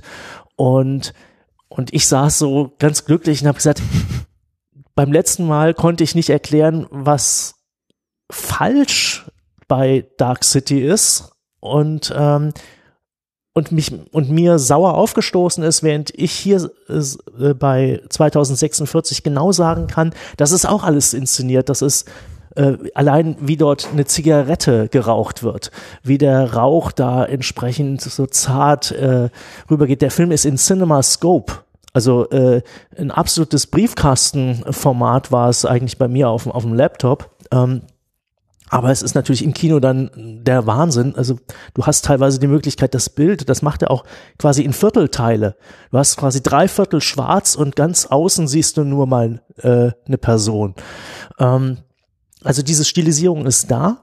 Ähm, und trotzdem habe ich das Gefühl, äh, dass es echtes Leben. Also ich, ich würde gerne äh, in der Zeit gelebt haben. Ich würde den gerne, ich würde die gerne treffen wollen, ja. Und man sieht von der Stadt gar nicht. Man sieht diese, diese Bruchbude, man sieht, äh, man sieht dann das andere Restaurant, wo die sich dann mal so zum Schlangeessen treffen. Äh, ein paar wenige äh, äh, Takes, wo die so irgendwie an Geschäften vorbeilaufen. Das kann aber, kannst du in jedem x-beliebigen dreimal fünf Meter äh, Filmstudio nachbauen. Und ansonsten diese, diese, diese Absteige. Aber das ist ja auch, also das ist auch wieder das Schöne daran, dass es Hongkong eben nicht als die Metropole mit der krassen Skyline feiert, ja. sondern feiert, der Film feiert ja eigentlich ein Gefühl, ja. da, was der ganze Film irgendwie vermitteln soll. Nämlich, also du sagst ja mit dieser Enge, mit den, also Licht spielt, glaube ich, auch eine Riesenrolle. Ja. Ähm, also wie, wie Licht halt benutzt wird mit dieser Musik. Also es ist ein Gefühl, was er vermittelt. Und, eben, und gerade das ist ja auch wieder schön. Das ist halt, wie du halt sagst, einfach, das zeigt quasi ein Hongkong, was ähm, niemand außer, also was ganz viele Leute in Europa oder in den USA oder Amerika noch nie gesehen haben. Ja. Das ist auch genau wieder das. Ich habe äh, lustigerweise auch an, an Dark City gedacht, als ich das geguckt habe, weil du hast ja eben ganz viele Eigenschaften aufgezählt, äh, dunkel, eng und so weiter. Und die treffen halt auf mhm. beide Filme ja, zu. Ja. ja. das ist. Hast, hast du Dark City gesehen? Noch nie. Nee. Werde ich aber auf meine Liste setzen. Jetzt. Ja, Gregor hat wirklich herzlichst abgelästert. Letztlich habe ich noch, noch nie so in Rage erlebt. Ja. Und es war so schwierig für mich zu erklären, warum äh, äh das so falsch ist. Und äh, jetzt habe ich auf einmal, obwohl das in der Beschreibungsebene genau dasselbe ist, wo ich sage, das ist absolut richtig. Ja. ja. Also ähm, man kann die Filme Tatsache kontrastieren, obwohl die eigentlich auch nichts miteinander zu tun haben, aber irgendwie schon, ne? So von den von diesen vielen Eigenschaften, die du gerade aufgezählt ja. hast, ja. Also das war jetzt ein, wirklich auch wieder so ein Zufall, wie diese Weihnachtsgeschichte, äh, äh, Geschichte, die da mit reinspielt, die ich nicht äh, vorhatte. Also 2046 war wirklich für mich ganz klar, ich wollte, dass wir was haben, wo wir deine China-Kompetenz irgendwie antriggern können. Das war der einzige äh, äh, Ansatz und dass sich das jetzt so so interessant äh, nochmal ähm, auf den Dark City Film vom letzten Mal äh, draufsetzt, das, das ist für mich persönlich äh, die Überraschung mithin. Und ähm, was ich auch nochmal so spannend finde, dieses sind zwei, zwei andere Aspekte, so, so ein bisschen das ähm, ja, so ein Proust-Gefühl, so auf der Suche nach der verlorenen Zeit. Mhm. Kommt, also es ist ja wirklich so eine, so eine Elogie und äh, man, man, man will wirklich sich da, da rein äh, versetzen. Man, also gerade als ich das, das erste Mal im Kino gesehen habe, ich habe den Film gar nicht verstanden, aber ich war trotzdem glücklich, als ich rausgelaufen äh, bin. Also nicht, weil er vorbei war, sondern weil es einfach noch so nach, der Nachklang war, so, so, so nachhaltig. Und mir ist dann auch, ich habe dann überlegt, irgendwie ist der äh, Wonka Wai sowas wie, hatte ich das Gefühl, das ist wie, wie, wie Fassbinder für, für Deutschland. Und ähm, ich wusste das, konnte das nicht so richtig einordnen, bis ich dann auch noch mal gemerkt habe, dass der Per Raben, ähm, das ist der, der hat sehr viel Musik für Fassbinders Filme gemacht, dass der auch mitgewirkt hat an dem, ähm, an dem Soundtrack. Ähm, neben einem japanischen Musiker, dessen Name mir jetzt gerade entfallen ist. Und ähm, also diese, diese Fassbinder-Stimmung, auch die, die starken Frauenpersönlichkeiten, äh, die da mit, mit reinkommen und eben auch diese ähm, Inszenierung eines vergangenen Gefühls. Also der Fassbinder hat dann ja Lola und Mal Marlene, also er hat ja mehrere so, so eine Trilogie von so großen Lili Marleen, ne? So eine Trilogie von von großen äh, Frauenfilmen gemacht, die äh, ähnlich quasi so eine so ein Re Reenactment eines bestimmten Gefühls, das er vielleicht auch als Kind auch so miterlebt hat. Ähm, den Vergleich mit Auf der Suche nach der verlorenen Zeit finde ich ziemlich gut, muss ich sagen. Ich habe das ja, habe ich auch mal drüber geblockt. Ich glaube, du hattest es gesehen, dass ich das ja angefangen habe zu hören, weil mhm. ja immer alle drüber reden, aber keiner hat es gelesen. Mhm. mhm. Und ich habe die ersten anderthalb Bücher, glaube ich, ja. immerhin ge gehörbucht. Und ähm, da geht es ja auch darum, genau, dass das so eine eine romantische Zeit der Bohème beschrieben wird. Und das haben, die Worte sind ja auch gerade so gefallen. Ja. Deswegen passt das sogar ziemlich, ziemlich gut als Vergleich. Ja. Hat es denn jetzt dein Leben verändert, dass du jetzt so viel, schon so vorgedrungen bist in Swans Welt? Ähm, ja, weil ich die, die, die Konsequenz dieser Literatur hat mich dann doch überrascht. Also am Anfang ich habe es ja wie gesagt gehört und das ist ähm, so, ich glaube pro Buch, ich weiß es nicht, 20, 30 Stunden. Äh, ich liebe das ja so, so extrem lange Hörbücher zu haben, mit so einer ganz sonoren Stimme, die so einfach so vorliest. Und am Anfang bin ich fast gestorben, äh, als die Aufwachszene beschrieben wird. Das, das fängt ja, glaube ich, damit an. Schläft der ein oder wacht er auf? Ähm, das beginnt im Bett eigentlich äh, in Swans Welt und im wahrsten Sinne des Wortes stundenlang äh, wird beschrieben, wie der so langsam erwacht. Und das macht dich so fertig, wenn du es gewohnt bist, wirklich weiter zu klicken, Action, ähm, verschiedene äh, Szenen, die gegeneinander geschnitten werden, auch in Büchern ja heutzutage. Ja, du hast heutzutage so in so in vielen Büchern, dass so ständig Szenen sich abwechseln, verschiedene Handlungsstränge zusammenlaufen. Und das ist die komplette Antithese da, dazu. Und das, das muss musste ich wirklich aushalten, äh, dass da erstmal so rüberzukommen.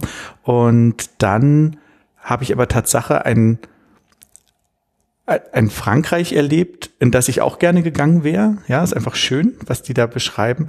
Und vor allen Dingen beschreibt der unglaublich schrullige Charaktere und ich liebe schrullige Charaktere. Da sind immer so, so die, die Tanten und so und die sind so schrullig, weil die, die klatschen die ganze Zeit nur und eigentlich geht's die ganze Zeit darum, dass irgendwas passiert, worüber man klatschen kann. Und ganz groß und das ist toll und das Lustige ist, ich habe das die klatschen nicht so, sondern nee, also die genau, tratschen. Also tratschen, genau, okay. das meine ich. Ja. Ah, okay. Ich habe auch, ich habe auch. Das ist ja witzig. Ja, gut, ich hätte jetzt gedacht, das wäre klar. Nee, die, die tratschen ähm, und die ganze Zeit geht's darum, wer hat wen nicht gegrüßt auf der Straße und so. Also so, so Dinge, die uns heute völlig, völlig aneinander vorbeigehen, aber das ist ein großes Na, Thema. Was heißt, wer hat wen geblockt und wann gemutet? ähm, und das hat mir sehr Spaß gemacht ich halte mir noch offen, die anderen Bücher auch noch zu holen, wobei du natürlich erstmal das Prinzip begriffen hast nach, ja. dem, nach dem ersten Buch. Mhm. Ähm, und es ist aber eine abgefahrene Schreibweise auch, weil der wechselt so zwischen Ich-Erzähler, dann beschreibt er eben plötzlich von, von diesem Swan und dann wechselt es wieder zurück. Und das ist so eine, so eine Meditation. Er hat es ja auch über mehrere Jahrzehnte geschrieben, diese, diese Bücher. Ähm, also ich bin wirklich froh, das gemacht zu haben, schon allein, wenn, wenn du jetzt sagst, das ist wie äh, auf der Suche nach Verlängerungszeit, ist wirklich einfach zu verstehen und sagen, ah, ich weiß, ich weiß, was du meinst. Also ich kann es nur, kann's nur empfehlen, ja. Und ich konnte es gar nicht so richtig, weil ich bin gar nicht so in Swans Welt äh, eingedrungen oder letztens eine eine, eine Mutter eines, eines, äh, äh, ich glaube, einer 14-jährigen Tochter erzählt mir dann auf einmal so, tja, im Schatten junger Mädchenblüte oder das ist auch eines der Bücher heißt, Zweite, oder? glaube ich, ja. Und äh, die brachte quasi mal so kurz diesen, und ich so, das ist aber die interessante, bis mir dann so, das kenne ich doch, das kenne ich doch. Ah, das ist aus äh, auf der Suche nach der verlorenen Zeit. Ja. Es gab noch ein, ein, eine lustige Anekdote dazu. Ich habe das halt als Hörbuch geholt und habe dann aber festgestellt, wow, da sind, da sind schon tolle Zitate drin, die würde ich mir gerne aufheben. Man weiß ja nie, wann man die braucht und wollte mir das E-Book holen und eigentlich gehe ich bei so alten Büchern davon aus, dass die so für einen Euro hier so irgendwo hinterhergeschmissen werden. Das Interessante ist, es sind ja, glaube ich, sieben Bücher und die Bücher zwei bis sechs kriegst du für ich weiß es nicht, fünf Euro bei Amazon, aber den ersten Band nicht. Der erste Band kostet 20 Euro, wo mir relativ klar ist, dass da diese Ökonomie dahinter steckt, dass ganz viele Leute anfangen, äh, das ja, zu lesen, ja. viel Geld dafür ausgeben und der Rest dann, der Rest dann nicht mehr. Ja, ja. Ich finde das ganz interessant, weil was du gerade gesagt hast, auch mit diesem, dass halt diese Szene so lange beschrieben wird. Ähm, sorry, ich muss jetzt wieder an China denken gerade, aber ein guter Freund von mir, ähm, der auch selber schreibt, hat ähm, sich jetzt in chinesische Internetliteratur verliebt. Das ist in China ein Riesending, also nicht nur so Fanfiction, sondern wirklich Internetliteratur, die einfach äh, online gepostet wird. Es sind tausende von Kapiteln teils, es sind Mengen an Text, das kann man sich nicht vorstellen. Und er hat ganz begeistert davon erzählt, ich habe das auch selber noch nie gelesen, er hat ganz begeistert davon erzählt, nämlich genau deswegen, weil er sagt, es, ist, es gibt Sachen, die kann man in der Qualität, die, die haben nichts mit Qualität zu tun, es gibt etwas, was man in Quantität machen kann. Und das ist sich an Charaktere gewöhnen und Leute wirklich kennenlernen, weil sie immer wieder gezeigt werden in verschiedenen Situationen, solange so ein bisschen Handlung da ist, auch wenn sie sehr langsam ist ähm, dann ist das genug, um, um weiterzulesen und diese, diese Menschen kennenzulernen. Das fand ich total spannend, dass ich genau daran gerade gedacht habe. Du bist ja aber der, der Gregor auch Experte für, für besonders lange Erzählungen, oder? Ähm, ich muss sagen, ich sitze hier so gerade und hinter Gregor liegt so ein Stapel Perirodan. Eines der größten Nicht-Internet, wohl inzwischen ja auch online ähm, zur Verfügung stehend, glaube ich, nach wie vor einer der, glaube der größte Textkorpus überhaupt der im fiktionalen Bereich existiert. Seit ähm, 55 Jahren jede Woche plus noch äh, Was, ne? eine, eine fortschreitende Handlung von inzwischen, glaube ich, so in der Gesamtheit, glaube ich, vermutlich drei Dutzend Autoren, die daran dran gearbeitet haben. Aktuell sind es immer so zehn bis zwölf plus Gastautoren, die dran arbeiten. Und ich vermute, dass ich irgendwie, ja, wahrscheinlich drei Viertel des, des äh, Hauptstrangs gelesen habe. Aber ich vergesse sehr viel. Aber man erinnert sich dann, da war was, oder? Ja, ja. Und ähm, was ich aber noch ähm, nochmal auf den Science-Fiction-Aspekt äh, hin, mir ist noch eine andere äh, Idee gekommen. Äh, und da weiß ich nicht, ob ihr das kennt, äh, Cloud Atlas. Habt ihr den Film gesehen? Nein. Aber er sagt mir was. Ja, sagt mir auch was. Und ähm, weil dort War das dieser ein Anime oder? Nee, Cloud Atlas ist ähm, ein erstmal ein Roman, der ähm, quasi so von seiner Konzeption und Komposition her äh, angelegt war wie ein ähm, wie heißt Palimpsest? Wie, wie heißt denn das, wenn von vorne und hinten der Satz gleich lautet? Das ist ein Palimpsest, ne? Also so wie Anna, aber Ich, ich weiß, was du meinst. Ähm, mir Also- kommt das Wort auch dafür bekannt vor, aber ich würde es jetzt nicht äh, bestätigen, dass wir, das wir machen ein Fach Palindrom. Palindrom, glaube ich. Ja. Ja. Ähm, also das heißt, da sind irgendwie sechs Handlungsebenen und die sind äh, quasi spiegelbildlich angeordnet und wenn man diesen Roman durchliest, dann äh, und mit so einer gewissen literaturwissenschaftlich geschulten Blick so mal das sich von der Ferne anguckt, dann merkt man, dass der komplett durchstrukturiert ist. Und im Film, äh, und deswegen galt er irgendwie als nicht verfilmbar und dann hat der, ich glaube, der Tom Tick war, hat den verfilmt vor einigen Jahren. Das ist witzig, weil ich dachte, ich, als du den Filmtitel gesagt hast, Ja. dachte ich, ah, das war das mit Tom Hanks, aber wahrscheinlich habe ja, ich nur. ja, das ist mit Tom Hanks. Okay, doch, ja. Ja. Weil ich dachte jetzt, weil du Tom Tickwer gesagt hast, ah, dann war das der andere Tom. irgendwie. Nee, nee, der, Ja. der Tom Tickwer ist der Regisseur und Tom Hanks ist einer der Stars und Halle Berry auch. Und es war so der Versuch der deutschen Film, des deutschen Films, quasi nach Metropolis mal wieder so einen giganten Science-Fiction-Film zu machen. Ach, das war ein deutscher Film. Das war eine Deutsch, also es gibt keinen deutschen Film mehr. In, in einer 100 Millionen oder 200 Millionen Dollar Riege gibt es keine deutschen Filme, aber quasi unter deutscher äh, äh, aber angedeutscht. unter, unter deutscher Führung. Ein Hollywood-Film unter deutscher Führung, ja, äh, war das. Und ähm, der ist so ein bisschen gefloppt. Also die dachte, der war hoch ambitioniert und äh, selbst Dietmar Dart, den ich sonst hoch schätze, hat sich gewissermaßen in die Verkaufs- und Marketingmaschinerie einkaufen lassen und hat sich mit all seiner Textkunst äh, da so eine wohlwollende Kritik äh, abgequält, aber eigentlich äh, konnte niemand mit dem Film was anfangen, insbesondere hier in Deutschland nicht, weil der, der popkulturelle Hintergrund der Kritiker, der, der echten Filmkritiker ja für Science Fiction nicht da ist. Ne? Die konnten das nicht so gutieren.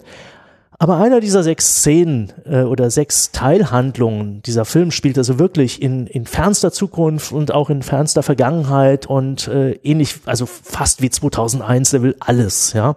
Und ähm, äh, was im Film die, die, die Erzählstruktur äh, darstellt, haben sie im Film oder nochmal, was im Roman die Erzählstruktur ist, ist im Film eine Soundtrack-Struktur, dass sie immer, wenn bestimmte äh, Elemente quasi wie so Zahnräder zusammen f- passen über die Epo- Epochen, dann kommt so immer so ein, so ein bestimmter Sound oder ein bestimmtes melodisches Muster und damit verknüpfen die das. Und da gibt's eben eine Szene und da habe ich das Gefühl, die haben eigentlich die Handlung von 2000, also die Science-Fiction-Handlung von 2046 gewissermaßen geklaut, weil da gibt es auch so Pleasure-Robots, die äh, anfangen, so einen eigenen, eigenen Kopf zu entwickeln und einer von, ein weiblicher äh, Roboter, der fängt an zu denken und dann flieht er und wird dann von einem Helden äh, gerettet und da gibt es eine, ach so, äh, der Tom Tykwer, das, der Film ist so groß, dass der Tom Tykwer das mit den Wachowski-Geschwistern zusammen gemacht hat. Das waren drei Regisseure, Oh, wow. also die beiden Matrix-Macher plus Tom Tykwer jetzt. Also es war wirklich eigentlich so auf der Pap von der Papierform hätte es der größte Film aller Zeiten sein müssen. Ne? Aber man sieht, man kann den besten Film aller Zeiten nicht kaufen. Das finde ich auch sehr beruhigend. Ja, wie wie so so als, als so Geld äh, äh, schießt keine Tore, ne? Und ähm, aber ich glaube, der Film ist eine zweite und vielleicht auch einen dritten Blick wert. Ich er ist dann vor einiger Zeit dann jetzt auch im, im Fernsehen gelaufen und ich fand es dann gar nicht mehr so schlimm. Also äh, von ich mein Problem war, äh, als die versucht haben, den so marketingmäßig rüberzubringen, dass ich nicht verstanden habe, worum geht's die haben es nicht geschafft, in, ein, in a nutshell zu erklären, worum es geht, weil dieser Film äh, zu, ver, und zu verblasen ist. Ja, aber Ähm, das ist doch, du hast auch selber gesagt, 2046 kannst du auch nicht erklären, oder? Doch, wenn ich sage, es ist ein bisschen eine, eine, ähm, wie auf der Suche nach der verlorenen Zeit, eine, eine chinesisch-westliche äh, Diaspora-Kultur des, der, der, der Mitte der 60er Jahre aufzeigen zu wollen, dann ist das ein One-Liner. Ja, und dann Okay. auch als in Form eines, eines großartigen Liebesmelodram. Äh, und dass der Science-Fiction-Aspekt quasi nur so ein, so ein Aufhänger ist, um dieses Story uns darzubieten, ähm, dann finde ich, funktioniert das. Aber bei Cloud Atlas gelang denen das nicht, äh, weil es zu disparat war. Und am Ende hieß es im Prinzip war dann der One-Liner, es gibt all universelle menschliche Qualitäten, die in allen Zeiten wirksam sind. Und quasi so ein bisschen dahinter, es gibt sowas wie morphogenetische Felder, das heißt, eine gute Tat von, in, von vor tausenden von Jahren spiegelt sich gewissermaßen in über Also schon wieder so ein, so ein Mystische- Christenzeug. Hol, hol, über, oh, über, wie heißen ich, mir, mir fällt jetzt gerade in Star Wars dieser, diese, diese komische äh, Jedi Blutkörperchen nicht ein, die Ich sie in der, der Epis Falsche, weiß in der Episode 1 eingeführt haben, die sie jetzt im neuen Kanon ja wieder rausgeschrieben haben. Mytochlorion Chlorionen oder sowas. Ähm, äh, ja, auf jeden Fall, äh, diese Musik ist genau dieses überzeitliche Element. Ähm, das dann quasi äh, durch alles wirksam wird. Und man muss dem Film wirklich eine zweite und dritte Chance geben. Vielleicht schauen wir uns dem demnächst mal an und ähm, äh, gucken mal, ob, ob wenn nicht doch was, äh, ein gutes Haar, eine gute Szene in dem Film finden. Aber wie gesagt, diese eine äh, äh, Element aus so einer Future Cyber City, also ist so, glaube ich, so ein Future Seoul, ähm, so ein, so ein Hightech Korea, wo das äh, spielt und da entsprechend ähm, ein, äh, ein äh, eine Pleasure Unit ähm, anfängt, äh, eigene Gedanken zu haben und sich auf den Weg zu machen.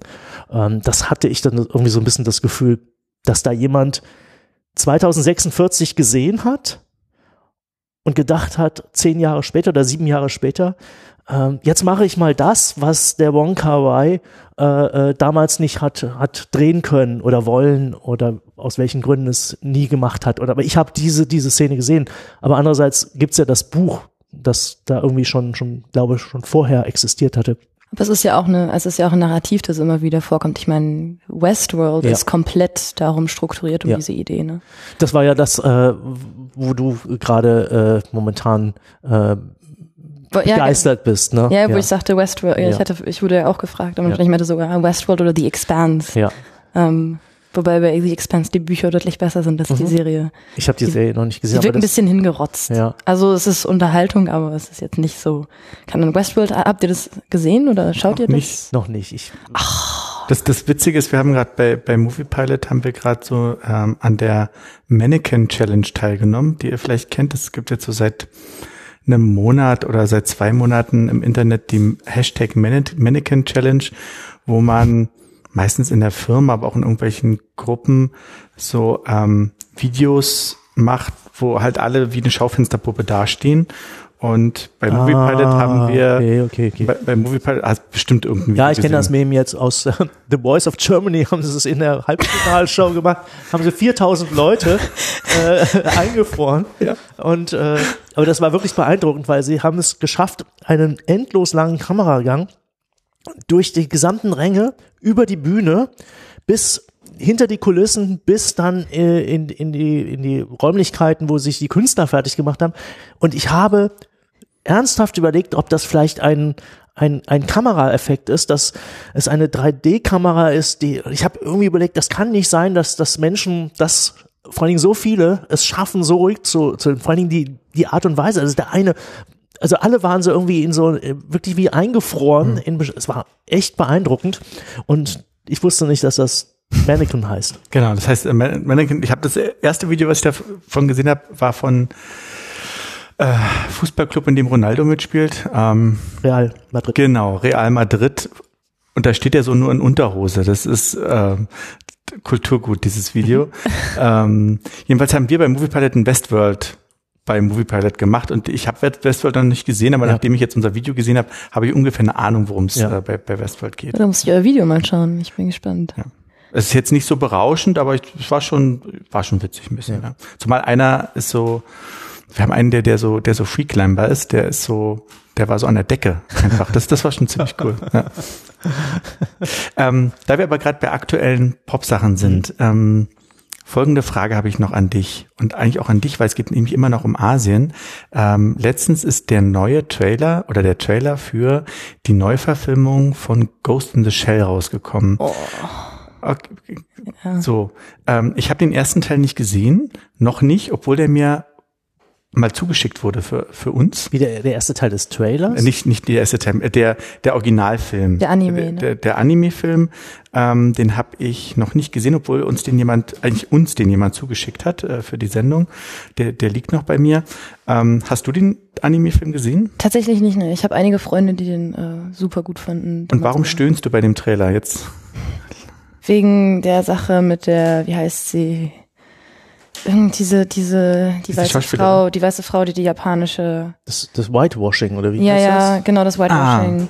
Also ich, ja, ähm, ich, ich habe mich in letzter Zeit auch zunehmend mal so ein bisschen mit so, ähm, ich folge jetzt ein paar Seiten, die sich quasi mit äh, äh, Asian American Culture so beschäftigen. Und das ist ja auch in letzter Zeit immer wieder ein Thema gewesen, wie halt asiatische Charaktere quasi dargestellt werden, ähm, wo er auch, wie ich eben schon meinte, Wonka Wai mit seinem My Blueberry Nights sehr weit vorne war, dass er eben das quasi normalisiert. Und das sehen wir auch eben, dass, dass dieses asiatische, das sind ja immer Leute, die immer anders sind.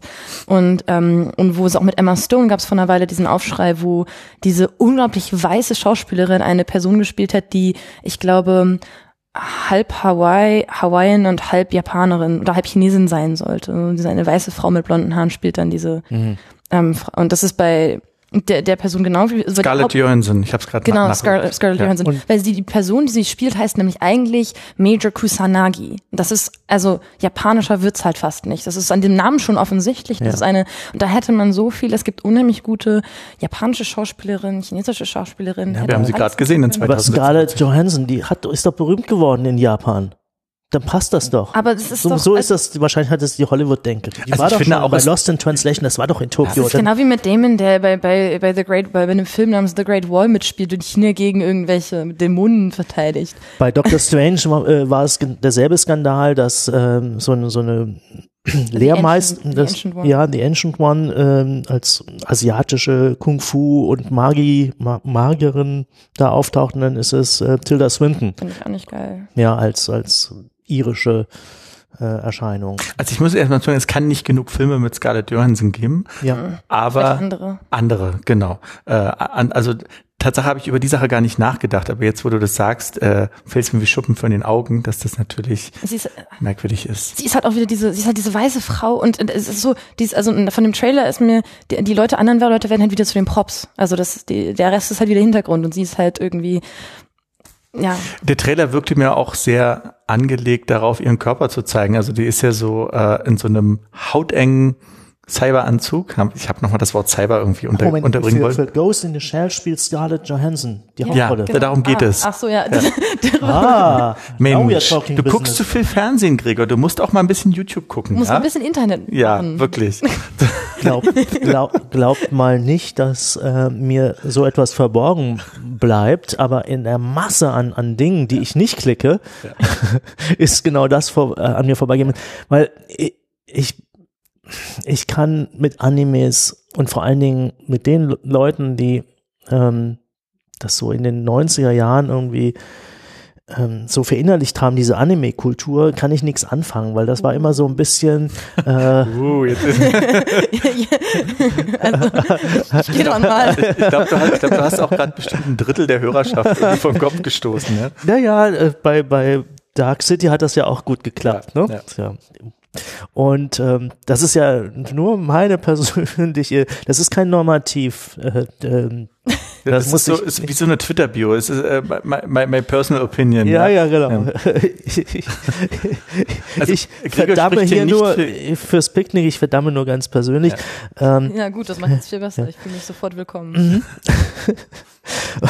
Und ja, irgendwie ähm, kann ich damit wenig anfangen. Deswegen hat es mich nicht so an dieser fanboyschen Seite gepackt, dass ich gesagt, oh, jetzt endlich ähm, ein Anime-Film als Realfilm, das muss ich jetzt klicken, sondern äh, ich habe das wohl mal eine Zeit lang versucht, mal äh, gerade Ghost in the Shell zu sehen und meines Erachtens äh, wurden die dann aber auch in, im, natürlich im deutschen Fernsehen oder in der deutsche Fassung ähm, äh, so krude zusammen ge, dass meines Erachtens die Handlung so ein bisschen äh, etwas, also es hat, ich weiß nicht, ich bin einfach kein, ich glaube, Zeichentrickfilme, das heißt, die keine expliziten Kinderfilme sind, die sprechen mich nicht an. Also Heidi nicht. ja, aber. Ja, also Dschungelbuch ja und, und Bernhard und Bianca, ja, ja. aber wenn es dann so, aber zum Beispiel Walz mit Bashir, ich kann, ich ertrage es nicht, ernst zu nehmende Filme als Zeichentrickfilm zu sehen. Das ist ein, da, da, da klingt bei mir irgendwas aus und ich weiß, das ist, das, das ist, ist natürlich witzig, furchtbar, weil, weil ich selber ja, ja auch, auch Comics mache und, und ich der Meinung bin, dass das Comic, aber Comic ist kein Zeichentrickfilm, das ist nochmal ein anderes Medium, auch wenn es von, von dem Instrumentarium sehr, sehr ähnlich aussieht. Ähm, ich gucke mir auch keine, keine Ast komischerweise auch keine Asterix-Zeichentrickfilme mehr an, weil, obwohl ich die Asterix-Bände natürlich liebe, aber diese, diese, diese Filme finde ich doof. Oder, als Kind fand ich sie gut, jetzt brauche ich sie nicht mehr. Das aber das ist echt, bitte, ähm, nimmt das nicht persönlich. Ist, ich kann es nicht. Das, ich das heißt nicht, dass, dass das für euch eine ganz, ganz tolle Erfahrung sein könnte. Also wirklich interessierte Frage. Hast ja. du denn, was, was denkst du denn von den, ähm, oder was denkst du über die ganzen Studio Ghibli-Filme? Die habe ich alle, äh, alle ähm, auch ausgelassen. Krass, okay. Ja. Weil die, die hätte ich jetzt so, die ja. kann man zwar als Kind schauen, aber die hätte ich jetzt nicht als explizit für Kinder gemacht ähm, gelesen. Welche also, Filme? Die ganzen Studio Ghibli-Filme, Hayao Miyazaki, Chihiros Reise ins Zauberland, ähm, äh, das, wie heißt das auf Deutsch? Irgendwie das, es gibt einen. Ist das auch das mit diesem Totoro, den ich auch Genau, Totoro okay. auch, aber es gibt nämlich auch ein, irgendwas mit Glühwürmchen im Titel im Deutschen, wo es um den Zweiten Weltkrieg und die äh, Atombombe geht. Und ein Kind, das stirbt oder so? Ja, ja, genau, irgendwie sowas. Also Tatsache wird Totoro mir ständig von irgendwelchen Algorithmen vorgeschlagen. Ich müsse unbedingt diesen Film sehen, er würde mir auf jeden Fall gefallen. Und ich immer so, hm.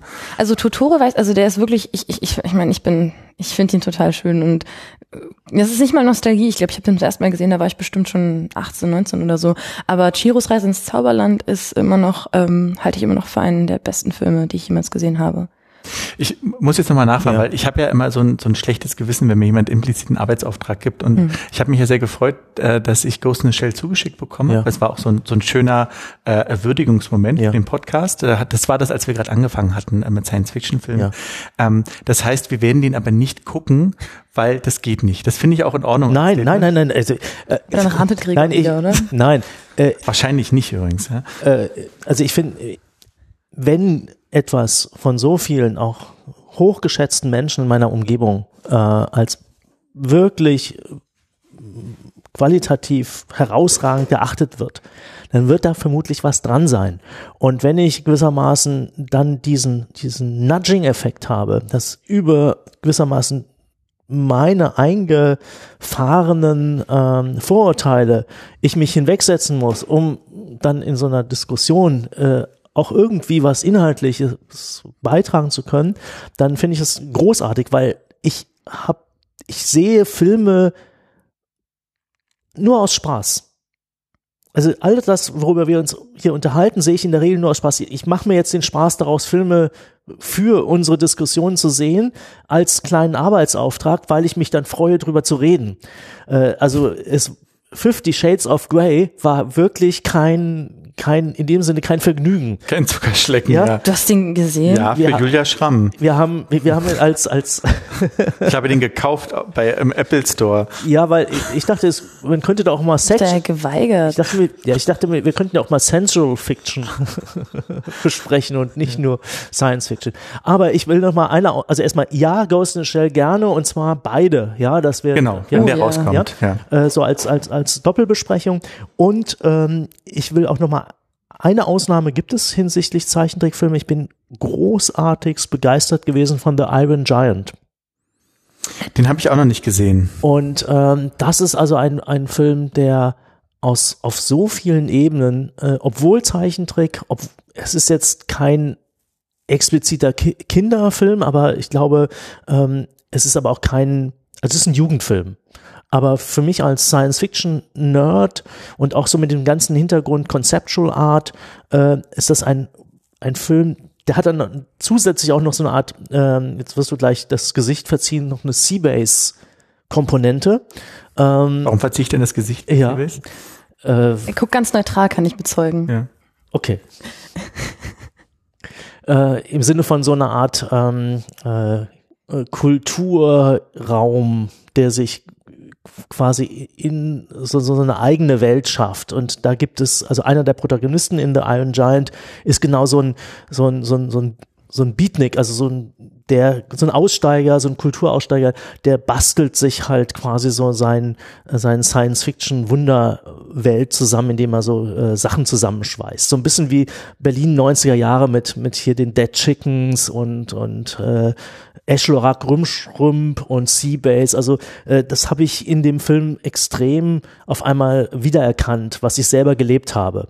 Ähm, was ich aber nicht wusste, dass es auftauchen würde. Aber der Film funktioniert für mich hervorragend, obwohl es ein Zeichentrickfilm ist. Das heißt, bei mir gibt es einfach eine Schwelle gegen den Zeichentrickfilm und ich könnte mir durchaus vorstellen, dass wenn ich irgendwie über diese Schwelle getragen werde, dass ich dann das auch genießen kann. Aber es gibt halt in dieser Welt so unglaublich viele äh, Versuchungen, ähm, äh, äh, sich zu zerstreuen und Unterhaltung zu finden, wie zum Beispiel, wo ihr vorhin gelacht habt, The Voice of Germany, was ich ähm, jetzt in den letzten Wochen gerne geschaut habe, weil es Ist da immer noch Xavier Naido dabei? Nein, ähm, die haben momentan haben The Fanta 4, dann diesen Samu äh, von von Electric Sunlight oder wie heißt irgend so eine Band, von der ich nie gehört habe, ähm, die ihn berühmt gemacht haben soll, dann dieser Andreas Burani, ähm, aber die wirklich der emotionale Mittelpunkt ist momentan Yvonne Katterfeld. Ähm, Und die gibt's noch? ja, eben, die, die hat quasi über diese Sendung ein absolutes Comeback äh, bekommen. Und ähm, die ist, die hat eine so unglaublich äh, tolle Ausstrahlung, von der ich nicht wusste. Also ich kannte die so als so eine Art Helene Fischer Abziehbild so aus diesem RTL Serienkosmos und dann macht die auch eine, eine Platte und dann wird sie auf einmal zu, als C-Promi zum, zum Star erklärt und wird dann in diesen entsprechenden ähm, Vertriebskanälen des Privatfernsehens durchgenudelt und äh, ich wusste nicht, dass das so eine so eine interessante Person ist und das war eine Entdeckung. Ähm, Ich glaube, The Voice of Germany war bei mir durch. Ich, hatten die The Boss Hoss mal Ja, als ja. und The Boss Hoss, ich kannte die nicht, ich habe die dann nur gesehen und dachte so, also was für zwei Schwachmaten. Ja. Ähm, wirklich, äh, wirklich, ich, mir fallen gar nicht genug Schimpfwörter ein. äh, tolle tiefe Stimme, der eine Typ, ja, Ja, also die die Stimme war so ganz sonor. Und ich habe, warum sitzen die da und warum heißen die irgendwas mit Boss? Und äh, da war es dann bei mir bei mir irgendwie aus. Aber ich finde es immer wieder toll, dass du hier den äh, den äh, TV Popkultur äh, Schlag irgendwie reinbringst. Das habe ich dann als letztes gesehen. Ich habe vor Jahren mal noch so Dschungelcamp geguckt, weil das alle geguckt haben. Aber mittlerweile habe ich sämtliche Hashtags gemutet. Ja. Das heißt, es ist auch, auch so Tatort und so geht an mir total vorbei, dass der überhaupt stattfindet. Hm. Ähm, mein Medienverhalten ist ja auch noch mal äh, ein bisschen anders, weil ich äh, die ich, ich komme mir ein bisschen vor wie der DDR-Bürger nach dem Fall der Mauer, als er zum ersten Mal im, im Super, also im Westsupermarkt Erklär das mal dem, dem ehemaligen DDR-Bürger. Genau. Ja, erklär mir, also, wie das war. Genau. Ja. So, kommt Westplaining, ja? Ich, das, das ist ja der, das ist doch der Basso Continuo unserer Ja. Sendung hier. Ja, Genau. ja das, das, äh, das. Genau. Ja, jetzt, jetzt leg mal los. Wie, wie war das denn? Ich Ja. habe auch gleich eine Anekdote. Okay. Ja. also ich sag mal, man hört öfters, äh, dass das vorgekommen sein soll, äh, dass aufgrund, aufgrund des, des Überangebots äh, an, was weiß ich, Spezialsortiment Joghurt, Fruchtjoghurt, der gelernte DDR-Bürger frustriert wieder rausgegangen ist, weil er sich in einen Entscheidungsstress gekommen ist. Und diesen Entscheidungsstress habe ich in dieser On-Demand-Welt. Und ich habe zum Beispiel ein tolles Beispiel. Äh, vielleicht erinnerst du dich noch an die, die Dark City äh, Folge.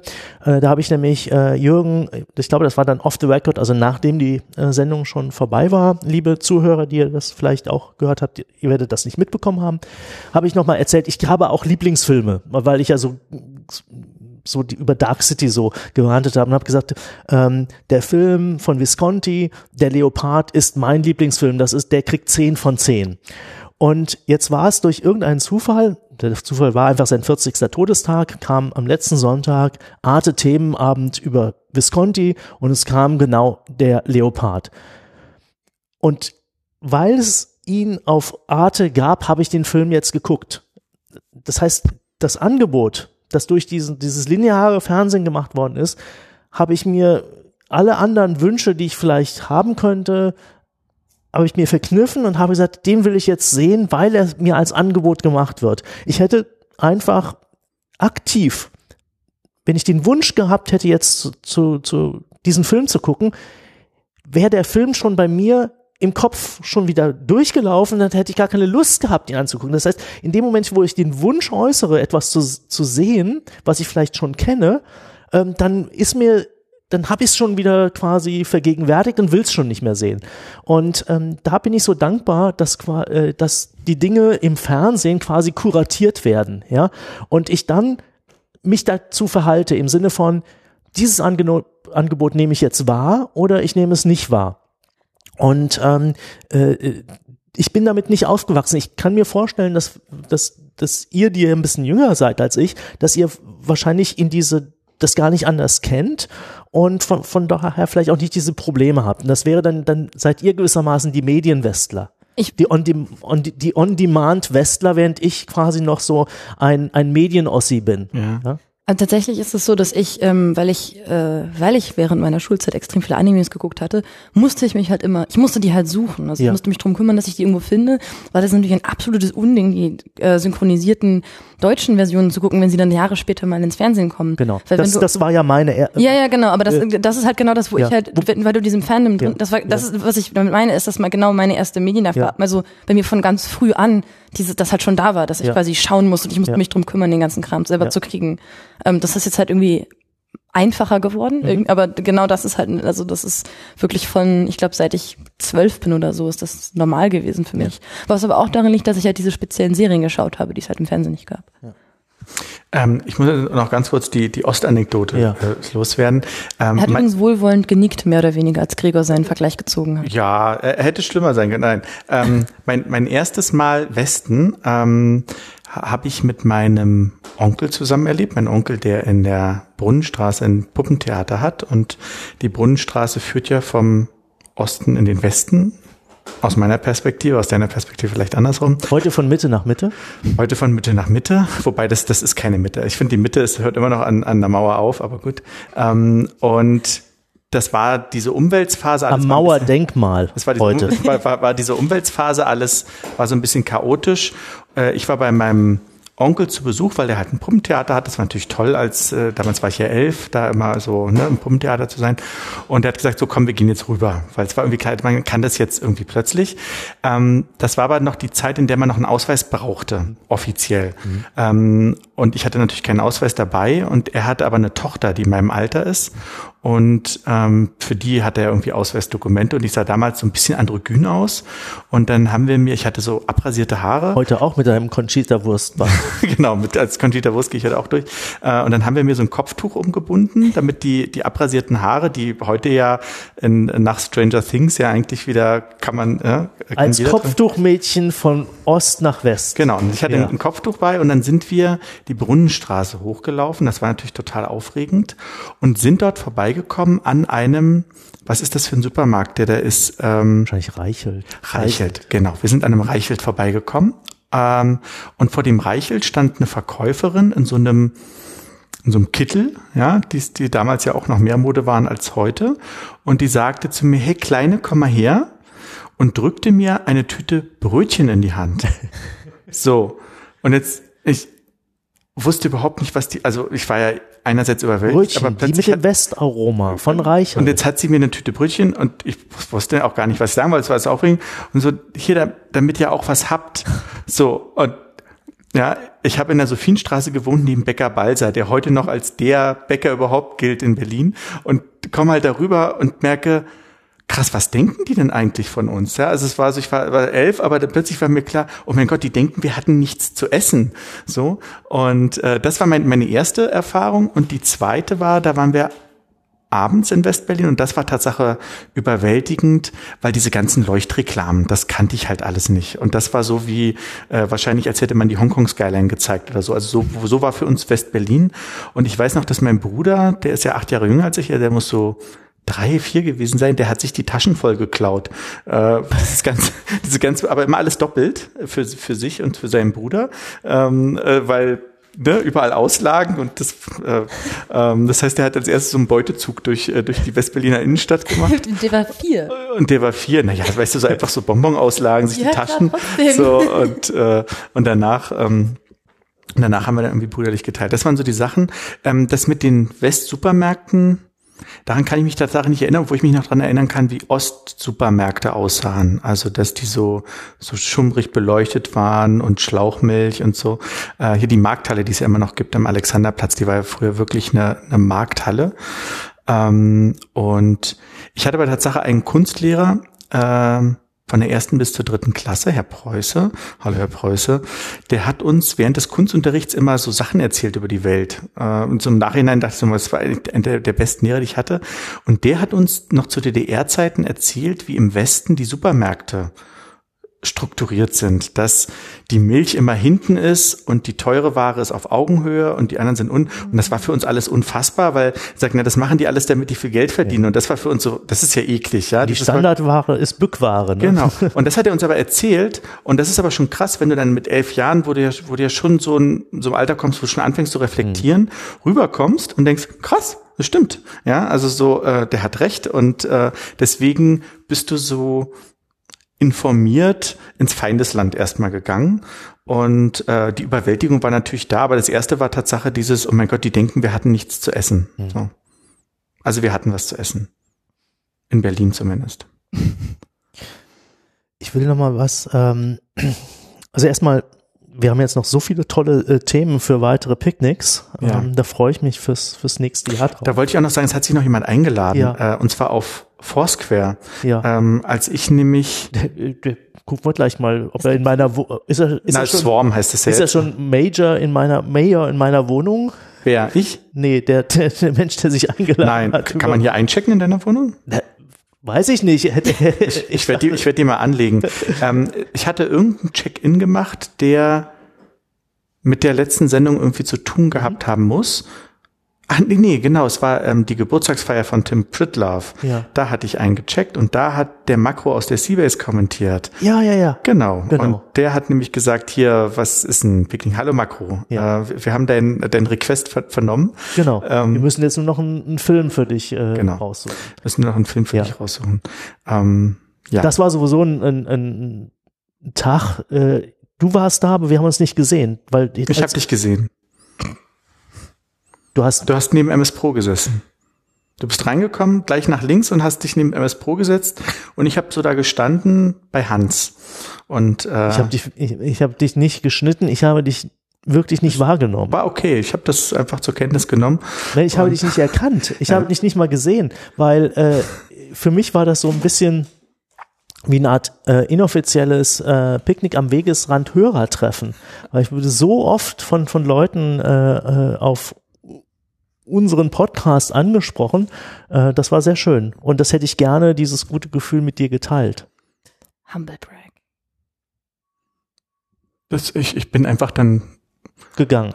ja, Du hast noch nicht mal äh, im, im, im, im Gehen mir noch mal kurz auf die Schulter getippt und gesagt, Ich bin- Hallo und äh, überhaupt äh, äh, Hallo sehen uns so oft. und tschüss, wir sehen uns so oft. wir sind uns so oft. Ja, aber wir sehen uns nie äh, in anderen sozialen äh, Strukturen, sondern wir haben ja quasi dieses Picknick am Wegesrand überhaupt aufgesetzt, damit wir uns treffen können.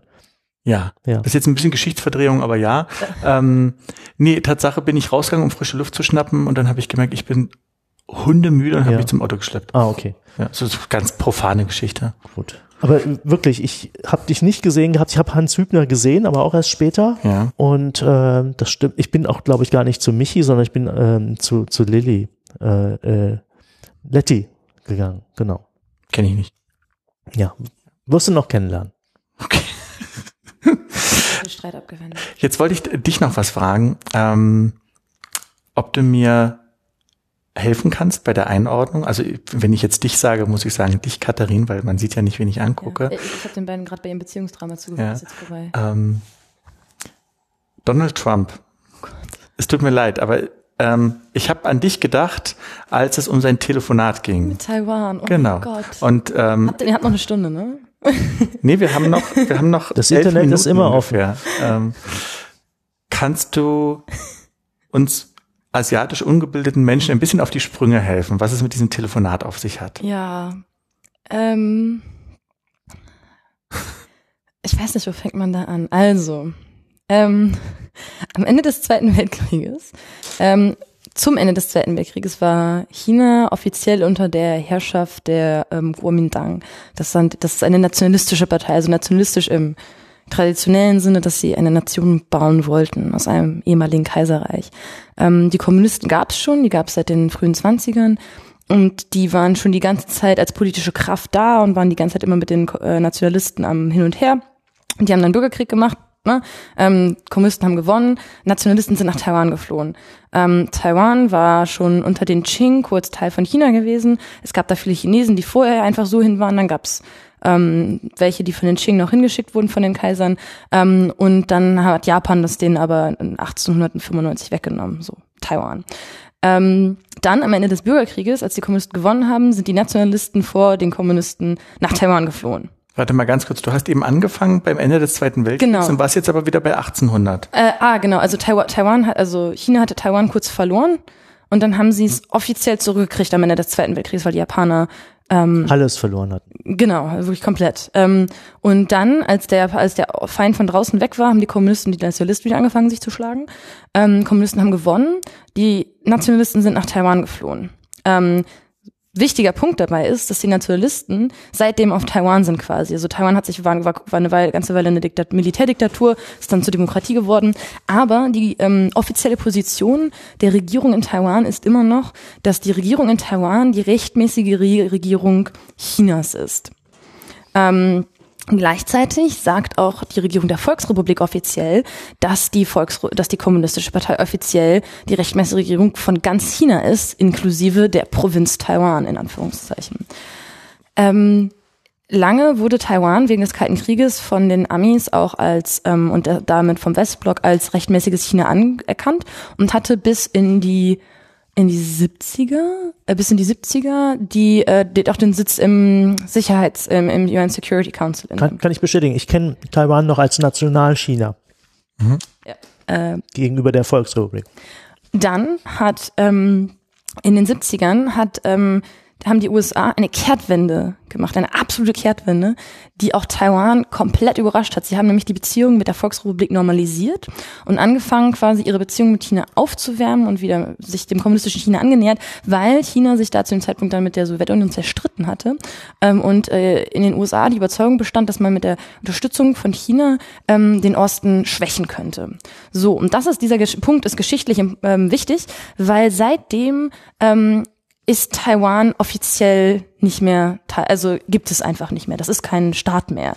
Taiwan wird momentan schon noch von ganz wenigen Staaten anerkannt, darunter ähm, Vatikan. Äh, der Vatikan. Ähm, das hat aber pol religiös-politische Gründe tatsächlich ähm, weil der Vatikan sagt, wenn wir, wir erkennen, wir hören auf, Taiwan anzuerkennen, wenn wir Kontrolle über die Kulturkrieg in China zurückbekommen, die mhm. momentan der Kontrolle der Kommunisten ist. Also es ist quasi. Es sind so 20 Staaten, die Taiwan noch offiziell anerkennen. Ja, so elf, so ein paar Inselstaaten. Okay, also Deutschland erkennt Taiwan auch nicht an. Nee, mhm. das ist genau. Ähm, und die Lösung ist quasi, es gab so ganz, es gab super viel Streit und dann gibt es so einen ganz, es gibt einen ganz brüchig, es gab einen ganz brüchigen Kompromiss, das ist ein Vertrag von irgendwann gewesen, in dem sie gesagt haben, wir, wir, wir lösen dieses Problem nicht, aber wir, wir einigen uns da, also sie haben im Endeffekt dieses Problem der Regierung umgangen und haben gesagt, also Taiwan und China und auch die USA, ähm, sie haben gesagt, wir erkennen an, dass wir zumindest uns alle einig sind, dass es ein China gibt. Und das ist so, dass es dieses eine China gibt. Und ähm, die US-Regierung interagiert seit den 70er Jahren nur noch mit der kommunistischen Partei. Also es gab keinen Kontakt mehr zwischen Heads of State, also Regierungsoberhäuptern von USA und Taiwan, seit 1976. Das sind 40 Jahre gewesen. Der Grund ist, dass das Ganze quasi eine Möglichkeit ist, ähm, China so ein bisschen ruhig zu halten, so, weil China sagt, also die CCP, die Kommunisten sagen immer noch, dass sie die rechtmäßigen Herrscher über Taiwan quasi sind und Taiwan ist quasi die abtrünnige Provinz. So, das ist so, dass das immer ein bisschen gesagt wird.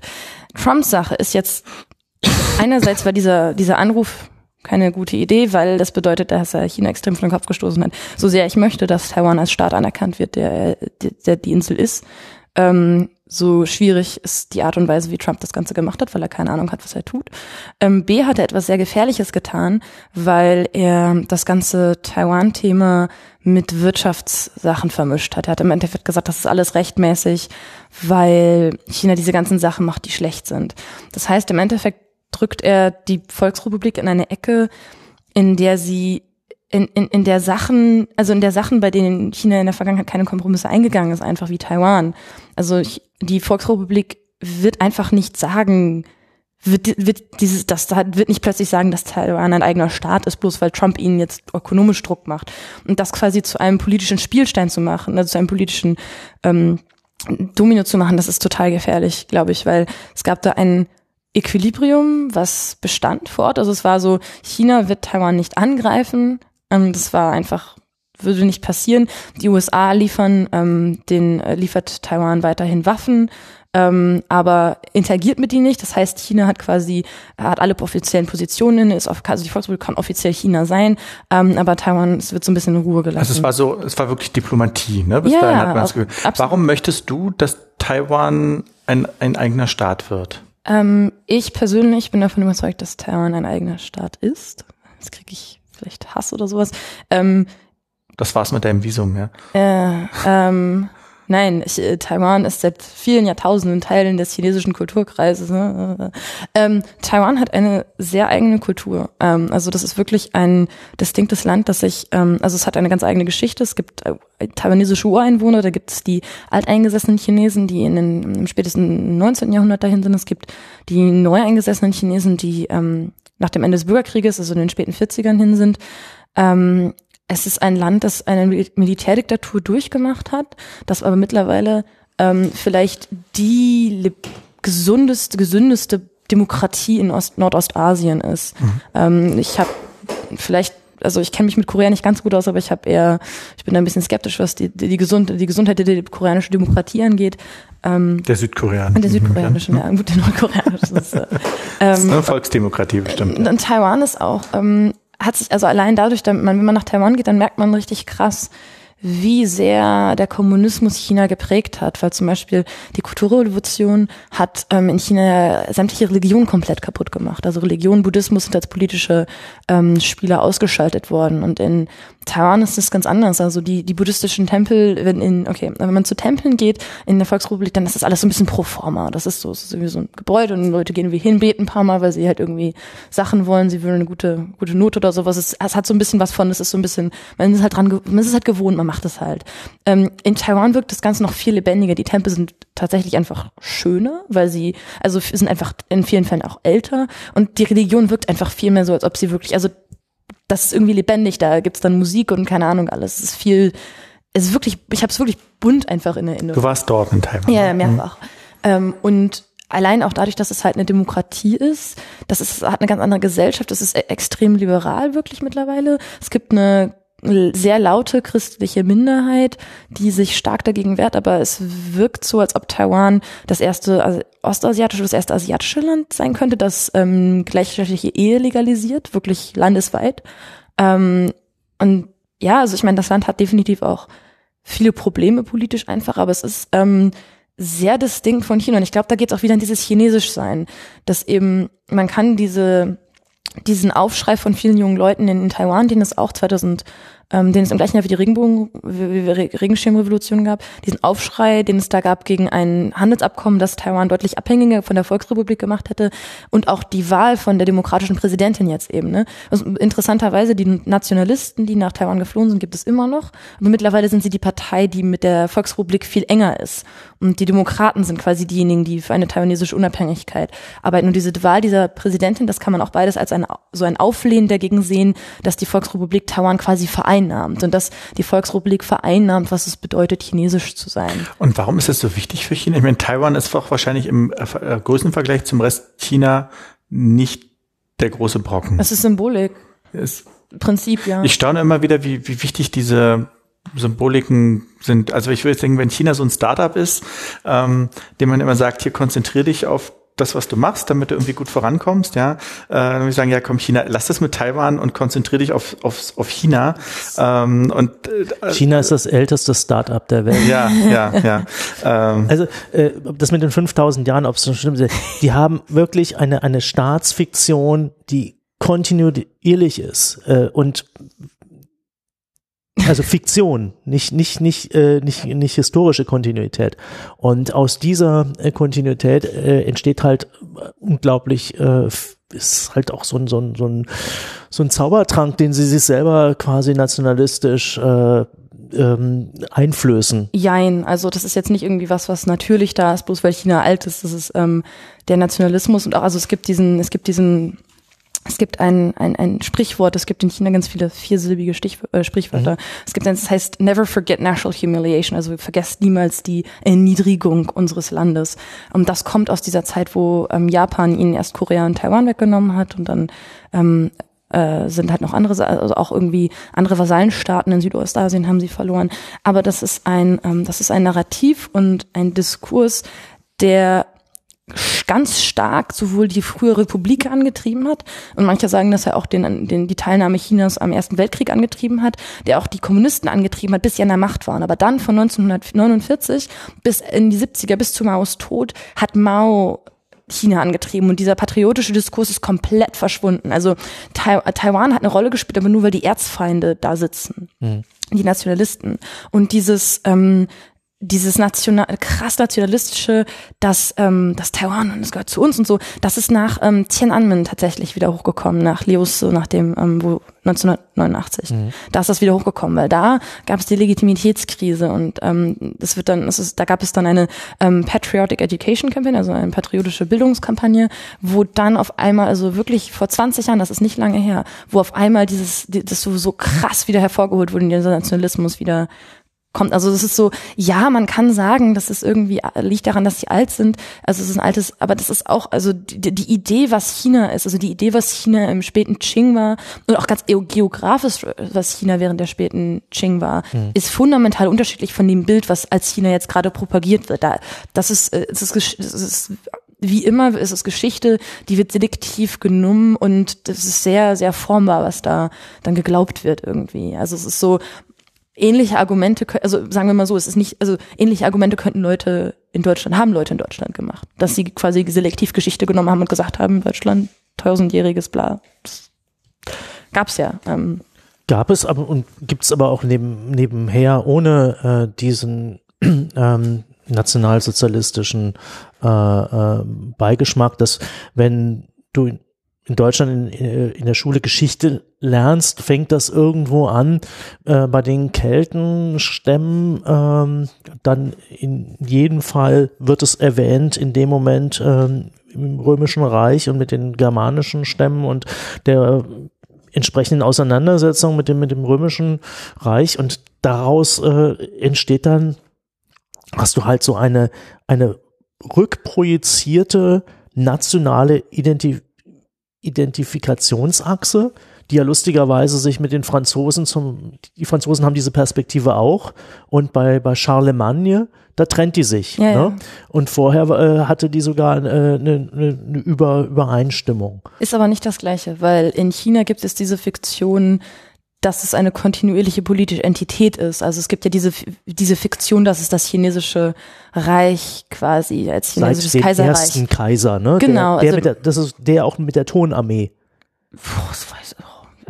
Ich mache moderne Geschichte. Also, ja. Aber äh, nee, also aber diese, ich glaube, diese äh, diese Fiktion der politischen Kontinuität Ja. ist nochmal was, was dann ein anderer Aspekt ist, der sich deutlich, der distinkt ist von dem, was man in Deutschland irgendwie haben könnte. Aber ja, also Nationalismus und das ist tatsächlich genau das, was ich gerade, woran ich gerade arbeite für die Masterarbeit. Aber es ist super spannend, aber es ist ein sehr es ist sehr gefährlich zu sagen, dass dieser Nationalismus von dieser Geschichte herrührt, weil es im Endeffekt ein etwas extrem Fiktives ist, was, was sehr stark benutzt wurde. Aber Okay, was sich dann natürlich auch selbst perpetuiert. Man kann mal sagen, es ist ein anschlussfähiges Narrativ, das wieder relativ schnell zu erwecken war. Ja, und das ist ja das, was Nationalisten machen. Die erfinden Ja. oft nichts, sondern sie nehmen Elemente, die schon da sind und setzen sie in einen neuen Bezugsrahmen und machen ihn sich nutzbar. Äh, Und was übrigens, ähm, wenn immer von dem Westen gesprochen wird, gibt es eine ganz interessante Theorie, ähm, dass der Westen quasi so ein wanderndes römisches Reich ist, das irgendwann mal angefangen hat ähm, in der in der griechischen äh, ähm, Demokratie, also mit dem athenischen Seebund. Ähm, von mir aus auch noch Troja und ein bisschen Mythologie, aber so richtig politisch wurde es halt äh, mit dem, in dem, mit dem äh, attischen Zeitalter, Hellenismus, dann ist es quasi nach Rom übergesprungen. Von Rom ist es dann übergesprungen auf das äh, Deutsche Reich römischer Nation. Das ist dann Römische Reich Deutsche äh, Nation. auf das ähm, Römische Reich deutscher, deutscher Nation. Das ist dann 1815 endgültig beerdigt worden. Und äh, dann hat auf einmal Großbritannien das übernommen und dann ist es nach Übersee gewandert. Ja, und deswegen das neue Rom ist im Prinzip, und das sieht man ja, das Kapitol, der Senat, also all die äh, äh, Versatzstücke der äh, äh, dieser Bühne des des römischen Reichs, äh, das hat sich Amerika Das- äh, einverleibt. Das ist aber wieder eine extrem eurozentrische Perspektive, die du da hast, ne? weil Natürlich. natürlich Ja, ja, nicht, weil- nicht europäische Hochkulturen komplett Ich habe ja gesagt, das, das ist quasi dasselbe, also eine mögliche Theorie des Selbstbildes. Wer Ah, ist der okay. Westen? Okay, ja. ja. So der Westen quasi als der große Machtblock im Vergleich zu äh, dem China, das Ja. ein wesentlich integrierteres Gebilde ist. Aber der Westen sprechen ja, selbst zwischen Taz und Fatz kannst du immer wieder was, der Westen hat, der Westen tut, der Westen macht, der Westen hat verloren, Putin gegen den Westen, Trump ver, verrät den Westen. Also es gibt eine Identität, die wir uns andichten oder Leute auch aus unserer Mitte uns andichten und ähm, woraus besteht der? Also selbst Pegida mit das Abendland bezieht sich auf auf diese diese Nation nee auf diese diese Wesenheit ja weil sie ähm, ja explizit nicht auf das auf so, so einen volksdeutschen äh, äh, Eigen äh, Nation aus sind, sondern sie sagen ja, ähm, auch wenn es vielleicht als, als, als Vorschutz ist, äh, um nicht nationalistisch zu sein, es geht um die, gegen die Islamisierung des europäischen Abendlandes oder christlichen Abendlandes. Ne? Also äh, das ist also eine etwas weichere Masse an, an geschichtlichen Fakten, die gewissermaßen in so eine Gesamtkontinuität äh, hineingepresst werden. Ähm, und es funktioniert auf eine gewisse Art, weil äh, du hast es selbst in der Griechenland-Krise gesehen, dass das Narrativ dann war, das ist die Wiege unseres, unserer Demokratie und wir behandeln die wie Dreck. Aber ne? also Ähm, gerade Griechenland ist eigentlich das Gegenbeispiel, weil Griechenland ist eigentlich das Paradebeispiel dafür, wie veränderbar der Westen ist und wie Ja. nicht konstant er ist. Weil wenn man sich anschaut, wie über Griechenland geschrieben wurde während der Griechenland-Krise, da sieht man ganz klar Narrative und Diskurse, die halt immer dieses Nicht-Westliche eigentlich zeigen. Also wenn von den, von, von den faulen Griechen geredet wird und solche Sachen. Das ist eigentlich genau das Gegenteil, wo, wo das ist, mag dann quasi erwähnt worden sein, aber so von, davon her, von dem Bild, was zum Beispiel in den deutschen Medien von Griechenland geschaffen wurde, das ist ganz klar so das andere, was halt eben nicht mehr, also wo Griechenland aus dem Westen rausgeschoben Ja. wird. Äh, auch, es ist genau das gleiche wie mit, also ich würde auch, ich würde tatsächlich sagen, dass gerade mittlerweile diese, diese, diese Idee von dem Westen wieder was sehr, etwas hat, was sehr racialized ist, weil der Westen von mittlerweile ganz vielen einfach, das ist mittlerweile Code für weiße Menschen. Ja.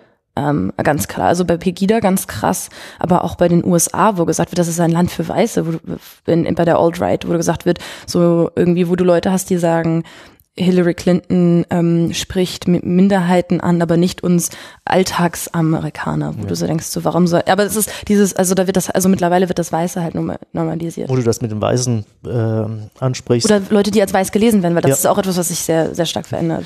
Ähm, äh, letztens hatte ich einen ganz kurzen Einwurf gesehen, hat sie wegen des G20 äh, Außenministertreffens in Hamburg mit im Schanzenviertel, äh, mit also Messegelände, das aber man Schanzenviertel anknüpft und gesagt, äh, 13.000 Poliz Polizisten müssen 57 Minister schützen und ähm, und noch schlimmer wird's aber nächstes Jahr mit G20. Und ähm, da hieß ja, OSZE ist mir immer noch lieber. Und da habe ich aber quasi so kurz geschrieben, ja, aber OSZE, das ist die Vereinigung aller weißen Nationen, 57, einmal über die Nordhalbkugel, während bei G20 ist dann noch Südafrika, Brasilien und China und Japan, also ein Japan wesentlich, ist auch OSZE, oder? äh, das weiß ich nicht Ich äh, Moment. das ist OECD auf Englisch, oder? Nein, nein, OSZE ist äh, äh, äh, nicht OECD, das ist das, das ist ein, ein äh, eine wirtschaftliche äh, Wirtschaftsgemeinschaft. Ähm, das heißt KSZE, Konferenz für Sicherheit und Zusammenarbeit in Europa. Also ich bin mir relativ sicher, dass die Japaner nicht dabei sind, ähm, das, sondern dabei sind äh, über die NATO äh, quasi Amerika, also Vereinigten Staaten und Kanada. Japan ist kein NATO-Mitglied, glaube ich. Genau, deswegen und äh, waren die da nicht dabei. Und ähm, Hm, okay, ja. und die OSZE wird relativ positiv gesehen, aber äh, wenn man sich das mal genau anguckt, wer sitzt da drin, dann sind das die als weiß verstanden Ja. oder sich weiß verstehenden kaukasischen Nordhalbkugel und dass der Rest der Welt äh, diesen Club jetzt nicht so als Plus die besonder, Türkei. besonders sympathisch an, ansieht, ähm, oder dass man dem gegenüber die G20, äh, äh, finde ich einfach, die repräsentieren wesentlich die Welt in, in einer besseren und vielfältigeren Weise als die OSZE. Was jetzt nicht heißen soll, dass ich diesen Club per se äh, äh, äh, schlecht halte, er hat auch gar keine Wirkung mehr, aber ähm, man denkt manchmal, nur weil viele zusammen sind, ist das schon irgendwie toll. Also ich gehe nochmal kurz zurück von meiner Ausgangsfrage. Ich, Hat das denn deine Taiwan-Frage beantwortet? ja, genau. Ich, ich versuche jetzt nochmal zusammenzufassen, was du gesagt hast. Du hast gesagt, ähm, prinzipiell, dass äh, Taiwan ein eigener Staat wird, fändest du gut. Ja. Das, was Trump gemacht hat, findest du schlecht, weil es die falsche Art zum falschen Ich Zeitpunkt glaube, es ist gefährlich, was er gerade macht. Ja. Okay, genau. Da, da wollte ich mal gerne sozusagen. Der macht die zu einem Spielball. Ja, ich, ich glaube, also was ich wirklich mit dem Equilibrium meinte, ich glaube, ich wurde, also ich hatte neulich die Diskussion, warum, warum China nicht einfach Taiwan militärisch einnimmt. Es gibt Leute, die sagen, sie können es nicht, aber ich bin persönlich auch davon überzeugt, dass sie es nicht machen, weil es gerade politisch einfach nicht. Sie würden quasi vor der Welt ihr Gesicht verlieren komplett. Also du, wär- du wärst ja komplett raus. Ähm, aber es ist einfach, man hat da irgendwie so ein Übereinkommen gefunden und das ist jetzt gerade so, ja, es geht jetzt, aber es ist halt ein sensibles Thema, gerade weil das die letzten 20 Jahre über noch stärker aufgeladen wurde, als es ohnehin schon vorher war. Es gibt unter Akademikern und AkademikerInnen einen sehr großen Streit darüber, wie stark der Nationalismus innerhalb von China wirklich die Regierung beeinflusst. Aber ich glaube, man kann schon sagen, dass die Regierung sich da in eine gewisse Ecke gedrängt hat, so ein bisschen. Und gerade wenn das jetzt als ähm, Spielball benutzt wird in Diskussionen, die damit überhaupt nichts zu tun haben, ja, wo du halt diesen Nationalismus in Regionen reinbringst, wo du eigentlich diese wirtschaftlichen Diskussionen hat. Ähm, gerade und, und wenn man dazu dann noch die Situation in Ostasien gerade bedenkt. Ähm, ich ich persönlich glaube nicht, dass Leute, außer vielleicht in der Volksbefreiungsarmee, dass Leute, die in China gerade Entscheidungen fällen, dass die wirklich Krieg wollen. Ich glaube aber, dass das, was Trump gerade macht und wie er es macht, Krieg im Zweifel wahrscheinlicher macht. Macht das hm. Sinn? Ja. Also es ist alles, es ist sehr, es ist immer sehr schwierig auch zu, zu schauen, was die chinesische Regierung will. Aber Zugleich ähm, senkt er den Preis für den Air, äh, für die Air, äh, wer ist der Air Force One? Ähm, das war eigentlich mein, deswegen hat mich das auch nochmal interessiert, weil ich habe letztens so, so getwittert, ich fand die, also ich bin ja auch so, so dem, dem allgemeinen Kanon Trump gegenüber, da zähle ich mich auch dazu. Es gab nur diesen einen Moment, als er sagte, er findet das irgendwie scheiße, dass die Air Force One so teuer ist. Äh, und ich dachte so kurz, ja komm, endlich mal jemand, der der, der Rüstungsindustrie einen reinwirkt. Ja, ja. Äh, es trifft die richtigen. Ähm, und ich fand aber interessant, ich dachte eigentlich, dass das mehrere Leute belustigt, aber eigentlich sind alle in Panik ausgebrochen, weil, oh mein Gott, wenn Trump was twittert, dann äh, sinkt der Aktienkurs oder so. Ähm, das, das sozusagen, das war eigentlich das, das mhm. Resümee, was, was da rauskam, dass er so äh, angeblich so turbulent, dann gab es auch gleich die Verschwörungstheorie, nee, der hat das gemacht, damit andere gleich wieder mhm. an der Börse abkassieren können. Ähm, da war aber kurz, ich habe auch diesen, dieses Statement von ihm gesehen, wo er so ein bisschen unbeholfen vor der Kamera steht, ja, ist ja okay, wenn Airbus, ne, die bauen das, glaube ich, ist äh, mhm. garantiert nicht. Äh, hä?